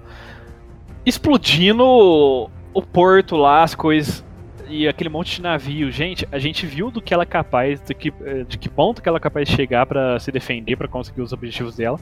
E aí, nessa temporada, ela fica só assistindo tudo. É, e assim. Olha, é, é, é, uma coisa assim que parece que quando não tem mais o livro para seguir, sabe, não sabe para onde ir com a personagem. E assim, realmente eu entendo que a posição da Cersei nessa, nessa temporada estava complicada mesmo. Mas eu esperava um pouco mais de inteligência dos escritores para co conseguirem encaixar ela em alguma Sim. coisa. Que novamente é como a gente já discutiram, é uma personagem muito inteligente. Ela chegou, para ela chegar onde ela tá, não tem outra forma. Ela é uma personagem inteligente. Tá certo que muitos dos planos dela davam errado no meio do caminho, é, e, ela fica, e ela fazia passar por boba, mas ela ainda foi um personagem muito inteligente, que ela fez muitas coisas, assim, ela sempre fazia os planos mirabolantes lá dela, e ela literalmente ficou só assistindo tudo acontecer essa temporada. Ela, ah, ela, ela, foi uma manipuladora ela, muito Sim, boa. ela não tomou uma decisão nessa temporada, além de pedir os elefantes. É. Foi a única coisa marcante da Cersei. E aí, o que eu acho mais engraçado, porque assim, a gente tem sete temporadas de uma personagem. E na oitava temporada, ela manda matar o irmão. Ela manda matar os dois irmãos, né? Ela manda o Brown ir atrás deles para matar. Ela tem um, acredito, né, que ela nutriu um ódio pelo Jaime muito forte, pelo Tyrion também. E aí quando ela tá lá morrendo, né, quando a, a, a fortaleza tá desabando na cabeça dela, ela vê, ela vê o Jaime, ela começa a chorar. E assim, ai, implorando pela vida, sabe? Eu não sei, gente. Me parece muito fora de personagem, da personagem é, ser. É aquele negócio. Muito personagem nessa temporada ficou muito desconexo do que é. E ela ficou tão assim fora da curva que literalmente ela não tem participação nenhuma né, nessa temporada, não sei na hora que ela morre. A única coisa que você vê que ela faz durante toda a temporada é ela morrer. É que assim, a Cersei, é, ela passou por tantas coisas complicadas, tantas coisas difíceis. Ela já viu, ela, ela enterrou os três filhos dela e nos, dos três filhos ela não chorou nenhuma vez. Ela não chorou no Penance Walk. Ela estava totalmente destruída, frágil, mas ela, se ela conseguiu se manter firme. E aí, naquele momento ela vê o Jamie, que ela queria matar há dois episódios atrás, e começa a chorar. Ah, e que ela basicamente expulsou também na, no final da sétima temporada lá pra pro, pro norte, né? Sim, sabe? É, é, muito. Nossa, gente. Ela nem se questiona, né? Como que ele tá vivo se eu mandei matar? Nada. Ela simplesmente vê ele, começa a chorar, vai pros braços dele, choram juntos e morrem. Olha. É, é assim, é igual eu falei, eu entendo a ideia do Jamie de tentarem criar um personagem cíclico que volta pro ponto inicial. Não ficou bom, mas a ideia é entendível. Agora, a Cersei eu não consigo enxergar esse ciclo nela, porque ela não evoluiu, assim, é, em questão de, de moral, de personalidade. Ela, ela sempre se manteve a mesma Cersei, né? Ela, a personagem dela não muda de lugares. O interessante da personagem dela é ver o que ela vai fazer, como ela vai fazer, como ela vai conseguir se safar daquelas coisas que ela faz. Mas não é a evolução da personagem, o crescimento da personagem né, nesse sentido. Então, não faria sentido ela voltar a amar o Jamie, aquela coisa, aquela paixão dela por ele e tudo mais. Eu, eu acho que ficou muito comprovado nessa temporada que quando eles não têm a ajuda do George Martin e tal, a criatividade deles foi caindo. Caiu na sétima temporada, mas eles ainda se seguraram ali. E na, na oitava, sei lá, eles perderam a mão. Eles não conseguiram mais criar conexões. Eles eles uh, foram pro lado das coisas mais fáceis. E isso é uma das coisas que o pessoal mais detestou nessa temporada. Porque nunca foi a, a cara de Game of Thrones, sabe? As coisas super prováveis e fáceis. Nunca foi isso. Era sempre o contrário, totalmente. Você nunca esperava o que ia acontecer. Então, eles pegaram muitos personagens e simplesmente transformaram eles em, sei lá, burros, é, bonecos ali para ficar parado tomando vinho. E deu nisso, sabe?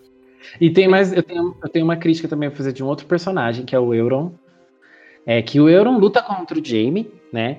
Antes do Jaime chegar lá, onde a Cersei tá, ele dá umas facadonas no Jaime lá, o Jaime sai de boa e vai atrás da, da, da Cersei, consegue navegar lá no meio da fortaleza caindo e tudo, quase morrendo, mas ele consegue chegar onde a Cersei tá.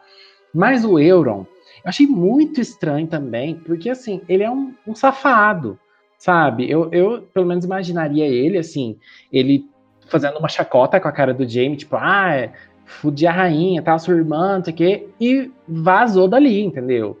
Não teria por que ele tá lutar contra o Jamie, morrer, por, morrer rindo, assim, tipo, ah, peguei a Cersei. Gente, eu não sei também, é outro personagem que, para mim, desenvolvimento ele queria se mostrar ali pro, pro Jamie, né? Ele queria se tornar o, segundo regicida e tal. Eu até consegui entender, assim, de certa forma, ele ter ficado lá, porque ele queria mostrar que ele matou o regicida, ele é foda, e faz o feitiço do personagem. A gente já viu na nossa temporada, assim, que faz o feitiço dele, que ele é um personagem que gosta de, de conquistar grandes coisas, assim, pra, pra mostrar que ele é foda. Mas ainda é um pouco questionável Principalmente ali no fim da luta dos dois, assim, que ele começa a se achar e aí o James sai se arrastando, pega a coisa e enfia nele ali. E ele só, ah, você venceu, não sei o que, vai lá. Tipo, é, eu não gostei. Tipo, ah, você tá morto também e tal. Eu te matei. Só que no fim ele não morreu por, por causa do. Hum. Do Euron, tanto é que na próxima cena parece que ele nem tá ferido, né? Ele sai correndo ali atrás da, da Cersei e tal, faz coisas assim de quem não, não, não acabou de quase morrer numa, numa luta de faca. Teve a luta do Clegane contra o Montanha, que eu achei uma bosta. eu gostei pro final do personagem. mas aconteceu tanta coisa. Mas eu achei muito. Eu achei Mas eu achei muito, eu achei muito mirabolante, muito fantasiosa pro, até mesmo pra Game of Thrones. O, ne o negócio virou mais forte que um zumbi, ué. Se, imagina só se o Rei da Noite consegue fazer aquele negócio aí pro time dele. Rapaz, pra que dragão? Não, tá mas bom. já foi mostrado muitas vezes que ele, é, ele tinha uma força totalmente desproporcional, é, que o Coisa fez alguma coisa com ele mesmo. E ele realmente estava muito mais forte que. desproporcionalmente forte. Então é entendível, não é algo que foi do nada, assim, mostrado. É, não, eu não falo da força, mas do, de não morrer com nada ali foi osso. É, assim, eu acho só o finalzinho ali que foi podre, porque ele ficou dando várias facadas assim em lugares randômicos, aí só no último que ele olha, ah, vou dar uma facada na cabeça, né? Eu fiquei, ah, não me diga, né? Finalmente você decidiu dar uma facada no lugar que normalmente é fatal, que é o cérebro. É, aí de repente o bicho tira o negócio dali, né? Aí você olha e fala, é, rapaz. É, mas enfim, é, eu acho que foi muito bonita a luta, mas eu acho que esse último momento final aí estragou um pouco. E também o fato de que foi meio que eclipsado, assim, por todo o resto das coisas que aconteceu durante o episódio, sabe? Foi um desfecho de um personagem não tão importante assim, ou pelo menos comparado com os personagens principais que estavam em cenas ali junto com ele ali. É, então foi meio que eclipsado por, por esses momentos dos personagens. E por fim, para finalizar esse episódio 5 ali, tem a área que ficou perdida o episódio inteiro, só andando de um lado pro outro, que é uma barata tonta, novamente. Mas ela, mas ela tava com uma armadura foda. É, sim, de dar inveja em personagem de anime, porque ela não. Ela não. Ela saiu só com um sanguezinho escorrendo assim do rosto, que já tava até seco no final do episódio, assim, e mais nada. E assim, ela. Ela ter desistido de ir matar a Cersei por causa de uma falazinha ali do Clegane foi o O. Era um Não, o O pra mim foi, na verdade, terminou a, guerra, a batalha ali, ela olha assim, tem um cavalo branco, limpinho, no meio de tudo aquilo lá, todo mundo em chamas. e aí ela sobe no cavalo e sai cavalgando por tudo E depois perde o cavalo. Toda uma cena toda bela, assim, sabe? De aquele momento de paz pós a guerra, assim. E aí, de repente, no próximo episódio começa, ela já tá de volta praticamente na mesma região que ela tava. É, a pé, o cavalo sumiu de novo. E tá na. escondido assim nos cantos, só observando. É, é isso finaliza, né? O quinto episódio e, e chega no último. Sexto episódio, conclusão, aquele momento que todos nós aqui estávamos esperando durante anos. E no fim das contas, foi uma bagunça tremenda. Né? Eu não sei muito bem assim qual era o, a ideia, né, depois de tantos acontecimentos bagunçados, né? Mas a gente tem assim vários acontecimentos. O John tá literalmente assustado com tudo que acabou de acontecer, né? Ele é o é o momento que eu, que eu pensei que eu ia ver o John bravo, puto de raiva, sei lá.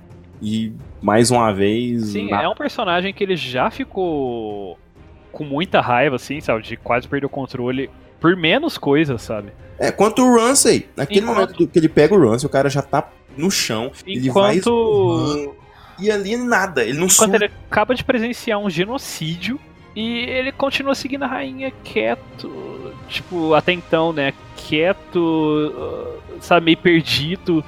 Aí no meio do caminho ele encontra o Verme Cinzento, vê ele executando os caras, a gente vê que o Verme Cinzento também tá meio louco assim no momento. Surtado isso. Já tá surtado, ele tá fazendo tudo pela rainha, tipo, ignorando qualquer tipo de moral, sabe? A rainha mandou ele executar, ele matar todo mundo que traiu ela, ele executa e foda-se assim. É, é, é aquele momento assim, você tem vários acontecimentos. O Tyrion é preso e Antes ele encontra a, a Cersei e o Jaime lá nas. Nossa, é mesmo. É o corpo, né? Ele acha o corpo Os deles lá, começa a chorar e tal. Depois a, ele renuncia publicamente lá a ser mão da rainha, mas a Daniel já ia prender de todo jeito. Assim, que assim, pelo menos é, graficamente falando, assim, né? Da, de, é, a direção daquela cena da Daenerys chegando, para mim, foi maravilhosa. É, a única, é a única coisa que presta nesse episódio. Foi assim, muito espetacular ela chegando lá. Foi, parecia Malévola, né? Lembrou Malévola. Sim.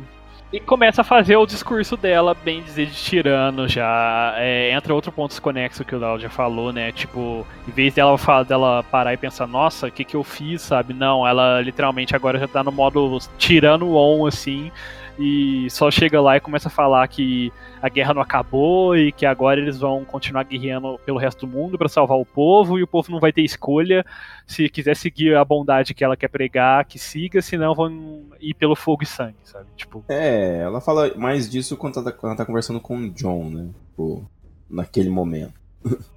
É, e aí depois a gente tem todo o questionamento das outras pessoas, né? A Arya conversa com o John, o John visita. Aí é uma outra coisa que eu não entendi. O Tyrion tá preso, e aí o John consegue visitar ele de boa, assim. Eu imaginaria que a Dany não. Mas é porque, é porque na, na, na lógica o John ali, ele tá. É, ele é no comando do exército, né? Então, assim, naquele momento ali, ele. Assim, é e não é, porque a gente já viu que os vermes cinzentos e tudo mais, eles não acatam a ordem de ninguém. Exceto da Daenerys. E num episódio anterior a gente viu que o Tyrion ainda consegue porque ele é mão da, da Daenerys. E então eles ainda confiam nele e permitem ele dar entrada lá pra falar com o Jaime. É, lógica não faz Agora, o John, ele, assim, ele não é nada, teoricamente. Ele só comanda as tropas do norte, mais nada. Então não faria sentido deixarem ele passar para falar com um prisioneiro assim do nada. A Daenerys já não está mais confiando muito nele. Apesar de ainda amar ele, já não confia mais tanto nele, então também não faria tanto sentido como o Léo falou. Mas, enfim, de qualquer forma, ele consegue ir falar com o Tyrion. A gente tem aquele diálogo que, assim, aquele diálogo eu achei muito bom. Foi muito emotivo, assim, cheio de emoção e tal. E mostrou bem, assim, a visão realmente da, é, que a Daenerys, que eles querem apresentar da Daenerys, né, com aquele uma diálogo do... E uma diferença gritante de atuação também, né? Sim. Aquele momento ali do Tyrion falando aquela frase que eu já citei de que ela sempre foi vangloriada porque ela matava pessoas más e tudo mais, e isso subiu a cabeça dela tudo mais. E é aí que então o John meio que se decide, né? Que ele vai ter uma última conversa para ver se realmente ela ainda tem salvação ou não e o que, que vai virar é, disso, né? É, é um momento do, do clímax do episódio, se é que dá pra chamar disso, que é onde ele vai conversar com ela. Ela faz esse discurso de que é, tem que pregar isso no mundo inteiro e tal, e ele fala: Não, mas a gente acabou de matar crianças, a gente acabou de matar pessoas inocentes, e se essas pessoas que você tá querendo que vejam a verdade, elas não, não concordarem e tal, aí ela lança aquele de. Ah, mas elas não têm escolhas e tudo mais e tal.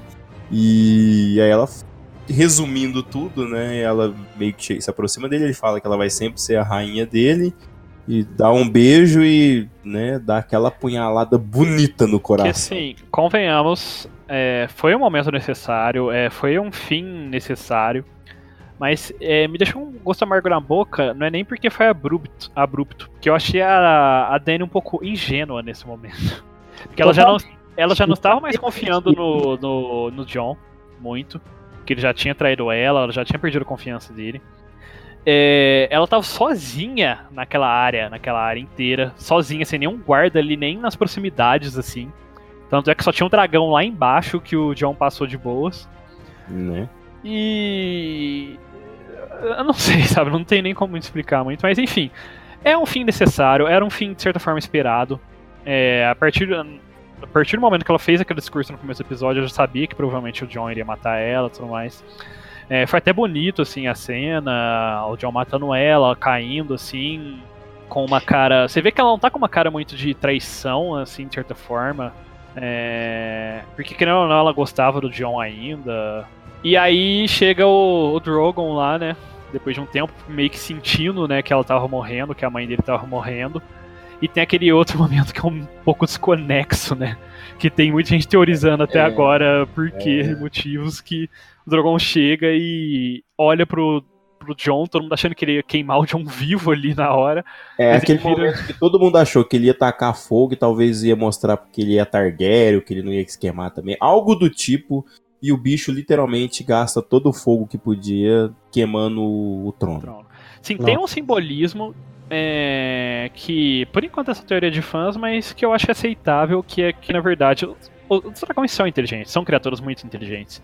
E apesar de jovem, ele já demonstra uma inteligência de uma criança, assim, de um adolescente, mais ou menos assim, equivalente. Então ele olha pro, pro trono e queima o trono, então muita gente está teorizando de que, na verdade, ele entendeu que o que fez mal, o que, o que causou a morte dela, no final das contas, foi o trono, a guerra pelo trono. Então ele queima, ele acaba queimando o trono. Mas ao mesmo tempo deixa um gosto amargo dele ter ignorado o John, assim, e só ter levado. Eu acho que o argumento de que ele é um Targaryen não é suficiente para salvar ele, porque ele acabou de matar a mãe do dragão. É, eu acho que, assim, pelo que a série mostrou dos dragões, não teria como o dragão fazer essa conexão, gente. Ele não é de humanas, ele não fez faculdade. Ele não é filosofia, né? É, não, não, já cancelaram, não vai então, assim, essa ideia, ela é interessante na questão do simbolismo, mas ela não faz sentido nenhum dentro da, da, da narrativa da série, assim. O simbolismo realmente é muito legal, porque, né, queimar o trono, que foi o que levou a Dany à loucura faz muito sentido simbolicamente. Mas... Sim, é, então. Faz, é como eu tava falando, faz muito sentido simbolicamente, é bonito simbolicamente. É, mas assim, pensando é... como o dragão realmente pensaria, a gente sabe que ele, como eu falei, ele é uma cabeça de uma criança, no máximo uma adolescência. Ele, ele tem a inteligência de uma criatura, lógico, ele não é uma criatura, ele tem a inteligência dentro da, dos limites ali de uma criatura, né? Mas não para fazer uma análise política é, então. da situação, já é um passo assim um pouco além. É, sem é, contar que ele não tava ali, né? Ele chegou depois. Tem mais é. isso ainda. Ele, olha, ele é um dragão, mas ele não vê através das paredes. Ah, nossa. Então, assim, leva o corpo da Dani embora, né, no fim dessa cena. E aí a gente tem meio que um. Um, um lapso temporal. tempinho ali, que a gente vê que o, o, John tá preso, o Tyrion tá preso e reúnem um conselho. Assim, a gente vê que claramente passaram-se algum. Pelo menos um, um, dois meses, talvez até mais, porque a barba do, do Tyrion já tá bem grande, assim, então pelo menos passou no mínimo um, dois meses, vamos por aí, mais ou menos. E entra aquele negócio, por que, que eles estão presos? Eu não entendi. Os Imaculados dominaram o negócio. Eles estão revoltados porque o John é, matou a, a rainha deles. Por que que eles vão deixar ela... É, eles, por que, que eles deixaram ele preso por um, dois meses ali, aguardando o resto do pessoal tudo se reunir, sabe? Qual, qual, que. Sabe, da onde que tiraram esse plano? Quem que chegou ali e falou: não, vamos fazer isso que é sucesso? E assim, como é que eles descobriram que o John matou a Dany? Porque era muito fácil ele fugir dali, tipo, ah, alguém matou. Não, isso ainda é, eu considero porque é da personalidade do John, ele provavelmente ficaria ali ou se entregaria, sabe? É, isso faz É, sentido. não, ele é burro assim, ele é burro assim. Não, esse aí é o burro natural dele. É igual o pai. É. É, Mesma bola. é que ele é justo, né, querendo ou não, assim. É, ele já, morre, ele já morreu uma vez por causa desse, desse justo. Então, então, assim, ainda é acreditável dele ter sido capturado ou se entregado. É, mas ainda assim, o, os vermes cinzentos lá, os Dothraki, não tinham motivo nenhum. Literalmente zero motivos para manter eles vivos. Ainda mais depois... Eu, eu quero saber, assim, como que ele explicou, né, a Daenerys ter sumido. Porque o dragão levou a Daenerys. Ah, Tipo, eles chegaram lá, só tava o John, um monte de sangue, o trono queimado e tipo. É. Então, né? É, ah, não, é, não, não tem. É meio complicado mesmo. Mas assim, acho que a pior coisa dessa cena para mim é que quando o, o, Tyrion chega, ele começa a falar. E aí o Verme Cinzento fala: Você não tem direito de falar. E aí ele para. Aí depois ele fala: Não, mas eu vou falar. Aí ele continua falando. E, tipo, e o Verme Cinzento não faz nada, deixa ele falar. Aí... E aí temos vários personagens que, assim, eu, eu entendo que o, que o Tyrion é de uma. de uma. é da nobreza. Ele tinha um certo renome. Mas a maioria das, do, das, das pessoas que estavam ali, tirando a Sansa, a Arya, talvez o Sam, eles têm zero motivos para confiar nele. Ainda mais depois que ele traiu os dois lados, de certa forma, né? Um Sim. se aliando com a Dany, depois traindo ela ele sempre foi aquele personagem que foi caçado porque ele é anão tudo mais. Naquela época tinha todas aquelas implicações tudo mais sociais, tudo mais. Então ele nunca foi um personagem que passou credibilidade, assim. E é um personagem que metade do, dos lords que estão ali nem conhecem, sabe? e ele começa a falar, falar, falar, e todos apenas acreditam ali na, na nas palavras deles. Não, não apresentou nenhum contra-argumento. É, até a questão do John, novamente, que não foi usada, deve ser o Aegon Targaryen, que a gente viu o Varys espalhando as cartas, a gente viu a, a Sansa sabe, e por mais que fossem negar o John de, de, de ser rei, por ter acabado de matar a rainha, eu não queria que pelo menos. É, então, eu queria que pelo menos ao menos fosse levantada a questão dele ser o, o herdeiro legítimo, sabe? De alguém falar, oh, mas e o John? Ele é o Aegon Targaryen e tal, ele é o herdeiro legítimo. Não, ninguém citou isso. E isso porque é, desde o começo as discussões entre Tyrion e o Varys, ela de que não, talvez a gente devesse colocar ele, porque ele é uma pessoa melhor, ele pode ser o rei e tal. No final das contas, não virou bosta nenhuma, não serviu para nada, sabe? Sim. Então foi, foi meio broxante. E a conclusão de quem se tornou rei si, e a forma como não, foi. Antes disso, também tem a Yara, que ela foi prometida pelo Daenerys que se tornaria um rei independente. Ela também não levanta essa questão ali. É. Ela nem cita, fica quieta, só deixa eles falarem e aceita também.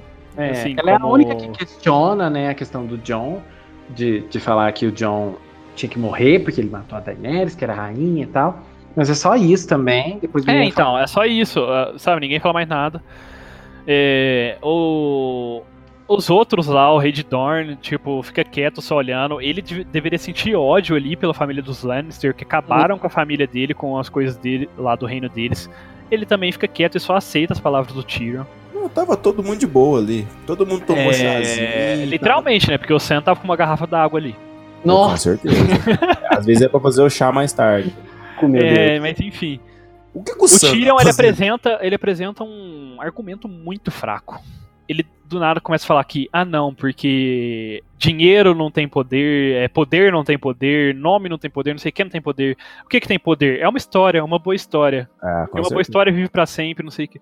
Gente, que argumento é, é então, fraco né? para decidir o futuro dos sete reinos.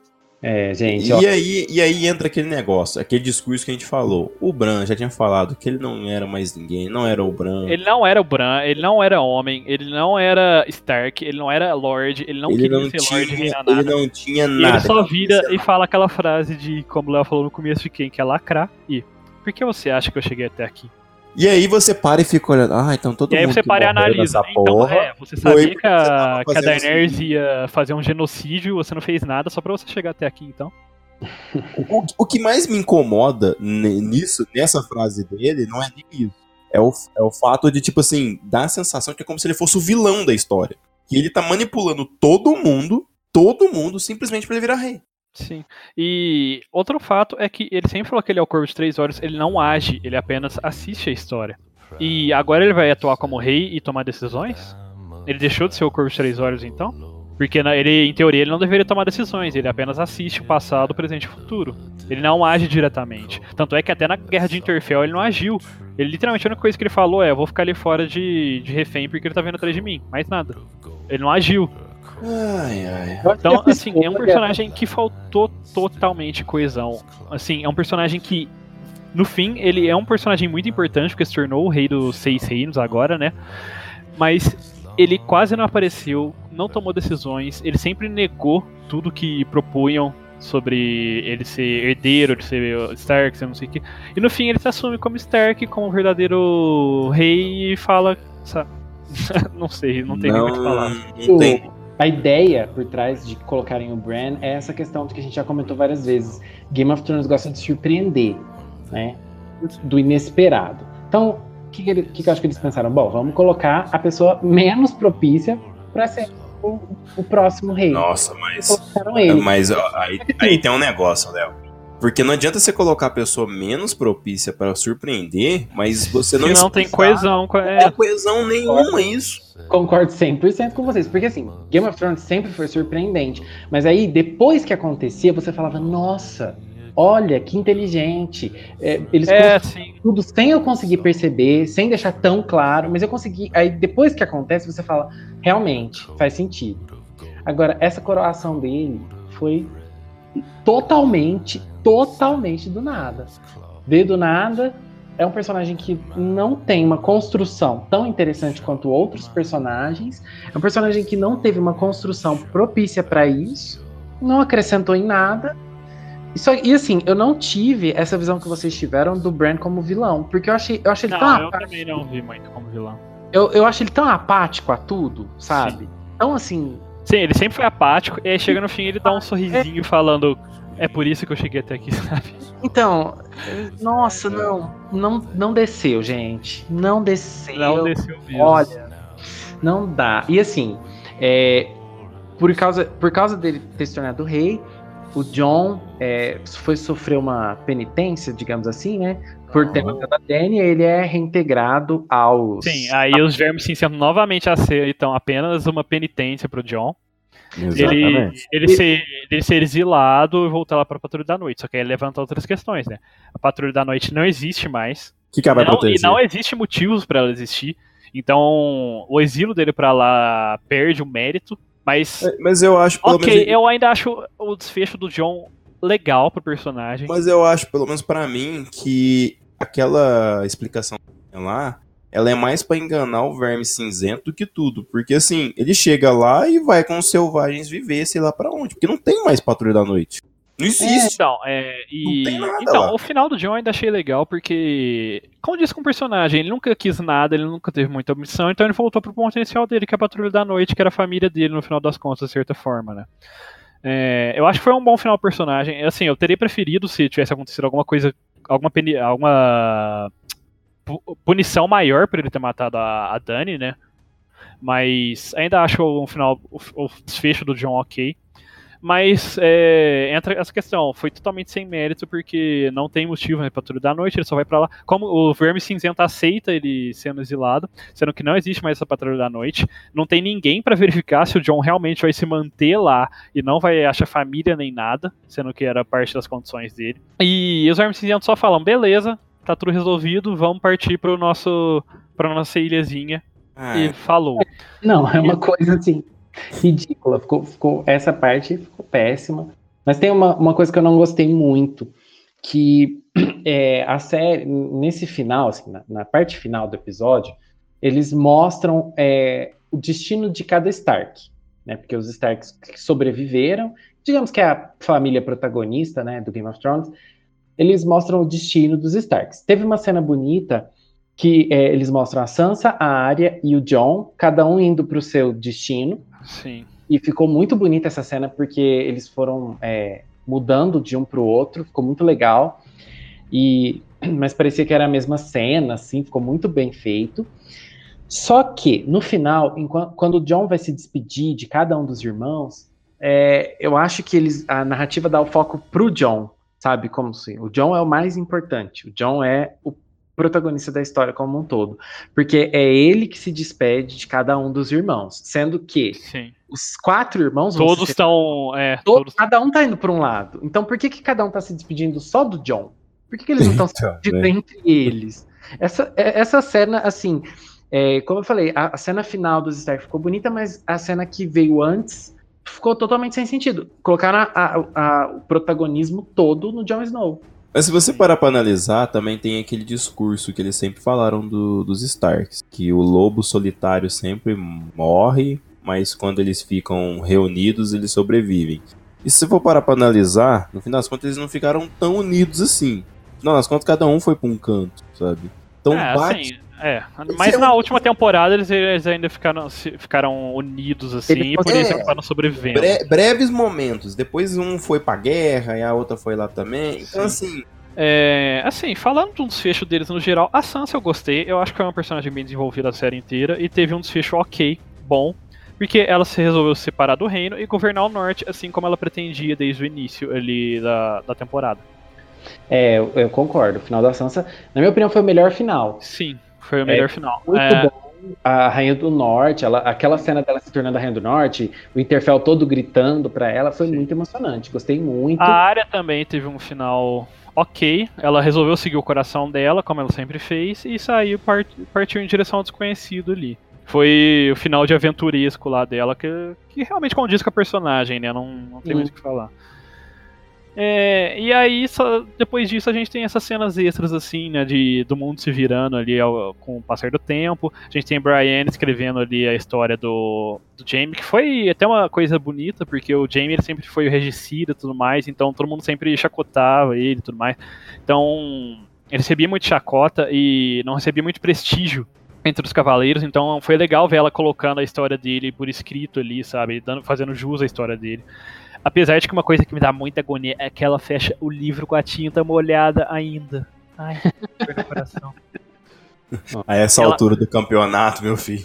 Ela acaba de escrever molhada É o de E menos. fecha o livro, gente, que agonia, que, me, que dor no que deu no coração naquela hora que eu vi aquilo lá. E aí temos uma cena meio cômica ali da do conselho agora, né? Que também é, não faz muito sentido, né? Pegaram uma pessoa que sempre enganou, gastou dinheiro de forma inconsequente e fez muita besteira, só torra tudo em bordel e colocou como o, conselheiro lá da moeda. É. O, o Sam ele virou Meister, sendo que ele não terminou os estudos dele de Meister. Então. A Brienne ainda ficou bom, ela virou a capitã lá e tudo mais. O Poldridge virou também um dos guardas, né? Sim. E aí entra novamente o. O Tyrion que Bran. vira... Sim, o tiro virando a mão foi um pouco estranho, porque ele já traiu muito, já mostrou muitas incompetências, mas ainda releva que ele, em teoria, é um personagem inteligente. E aí, por fim, chega o. O Bran de novo, randomicamente, entra lá na sala. E aí, como é que tá indo? Tá tudo certo. Beleza, é, que que, qual que é o paradeiro do Drogon? ah, ele foi avistado em tal lugar. Ah, então tá. E sai. Vou dar uma procurada, vou ver se eu, se eu vejo ele provavelmente possuir nele, sei lá. Sim, sabe? E sai. E é isso. Isso é o final de uma das séries mais esperadas. Prestigiadas. Dos anos prestigiadas de todos os tempos. Esse foi o último episódio. Difícil, Brasil. Muito difícil. Muito difícil. Ai, vamos lá. O cast já tá longo pra caramba. Vamos Quem lá. ainda aguentou assistir a gente reclamar É. até agora, parabéns. Nossa, senhora. Léo, você que tava mais irritado da gente, dá Hum. sua nota. Nossa. Depois e, e depois fala por Então que e as expectativas. Ó, é, eu, assim, já tava meio decepcionado com a série há um tempo, mas as minhas expectativas estavam altas, assim, pra essa última temporada. Eu esperava alguma coisa boa. Infelizmente, acho que Você ainda que é muito fã dos livros, né? as coisas boas que tiveram nessa temporada foram mais técnicas. Eu acho que, assim, jogos de câmera, alguns aspectos técnicos que ficaram muito legais em alguns episódios. Conclusões que eu gostei: Sansa e Melisandre. Um pouco da área também, talvez, só. E, e isso que a gente tem muitos personagens na série. E a minha personagem favorita, que é a Cersei, jogada no lixo. Então, a minha nota para essa temporada é 5. 50. 50. Vai lá, Curo. Bom, antes de mais nada, na verdade, eu vou dar a nota do Roxas, que ele saiu de licença prêmio, né? Não pôde participar aqui com a gente hoje, porque ele está em uma viagem aí. É, mas ele deixou a nota dele, né? Pra gente, porque não, não dá pra fazer a média da academia sem a nota de todo mundo, né? Exatamente. É, a nota dele foi 45. E ele deixou assim um pequeno recado falando que assim, é, eles decidiram por essa nota devido aos vários problemas, principalmente no primeiro episódio, no, na guerra que não conseguia ver nada, a finalização do Corvo que no final ele viu como da mesma forma como o Digão, né, que era um vilão e que estava manipulando todo mundo, de certa forma. E ele achou também muito corrido, muito mal desenvolvido diversas partes e por isso ele acabou optando por essa nota que é 45. Beleza. E bom, agora vamos pra minha, né? Eu concordo com o Léo. Eu acho que a produção da série dessa temporada foi muito boa. Tirando aqueles erros de deixar os copos, de deixar a garrafa d'água, a mão do James lá na cena final da Cersei com ele, tá as duas intactas, sem dar de metal. Tirando esses deslizes, sabe? A produção eu achei que ficou muito boa. É, o quinto episódio ele foi maravilhoso, assim, da questão de produção da câmera, do CGI, da, do da posicionamento das coisas, das cenas em si. É, o 3, eu, apesar da escuridão, assim, revelando, relevando a escuridão um pouco de lado, eu também achei muito bom nesse quesito. Então, assim, eu acho que a produção, como um todo, foi muito boa. Sim, foi digno realmente da, do nível de prestígio dessa série. Eu também achei muito corrido. Os personagens muito mal desenvolvidos. Alguns personagens mudaram muito do nada, assim. É, Alguns finais, alguns desfechos deixaram um pouquinho a desejar. A gente já comentou alguns aqui durante o cast. Não vou ficar me alongando. É, Mas eu gostei de alguns, como a Sansa, como o Léo também gostou. É, Até o John foi de certa forma aceitável, mas a Brienne também gostei. Da Melisandre também gostei. É, minha nota final vai ser 62. É, assim, como eu falei, eu gostei, assim, é, a maior parte dessa nota foi pela produção mesmo, que eu achei que ficou muito boa da série, sabe? Roteiro à parte. Beleza. Bom, vamos lá. Em termos técnicos, eu acho que é, eu tive esses problemas com a transmissão, mas no geral os episódios eles tiveram, é, eles foram episódios bonitos, né? Tipo, no último episódio a Daenerys chegando, as asas do dragão meio que como se fosse o efeito da malévola assim nela, foi muito legal. É, visualmente eu acho que os episódios foram incríveis, mas eu acho que para por aí. O roteiro foi apressado, sem nexo nenhum. Vários personagens tiveram uma burrice do nada, assim, viraram tapados, topeiros totais. E eu gostei de, do desfecho das, da Sansa e da Brienne. De resto, sei lá, da área eu achei que podia ser algo a mais. É, do John eu particularmente não gostei tanto. Eu até entendo como foi pelo personagem, mas sabe, não desceu tanto. É, achei que iriam morrer personagens importantes e não morreu. Para mim essa temporada foi literalmente uma bagunça total e eu não consigo dar uma nota maior do que 40 para essa bagaça. Então, Léo, qual que é a média da academia? Bom, mais uma vez a academia tem uma nota quebradinha.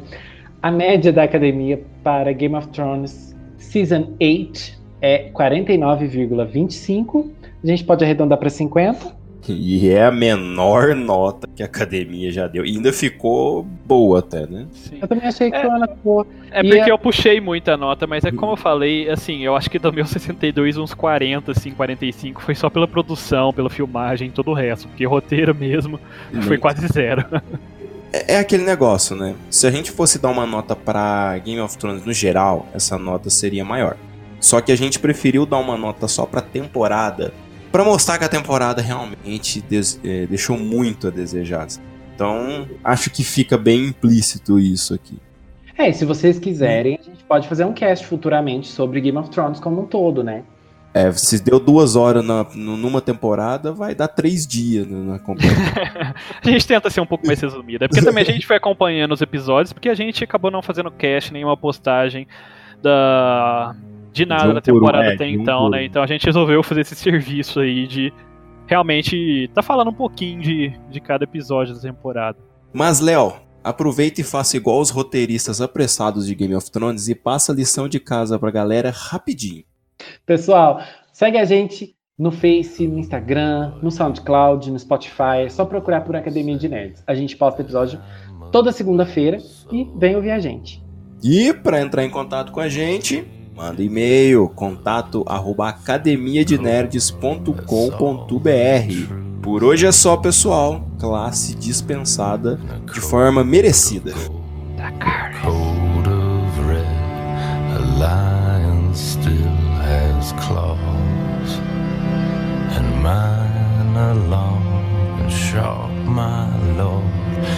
Long and sharp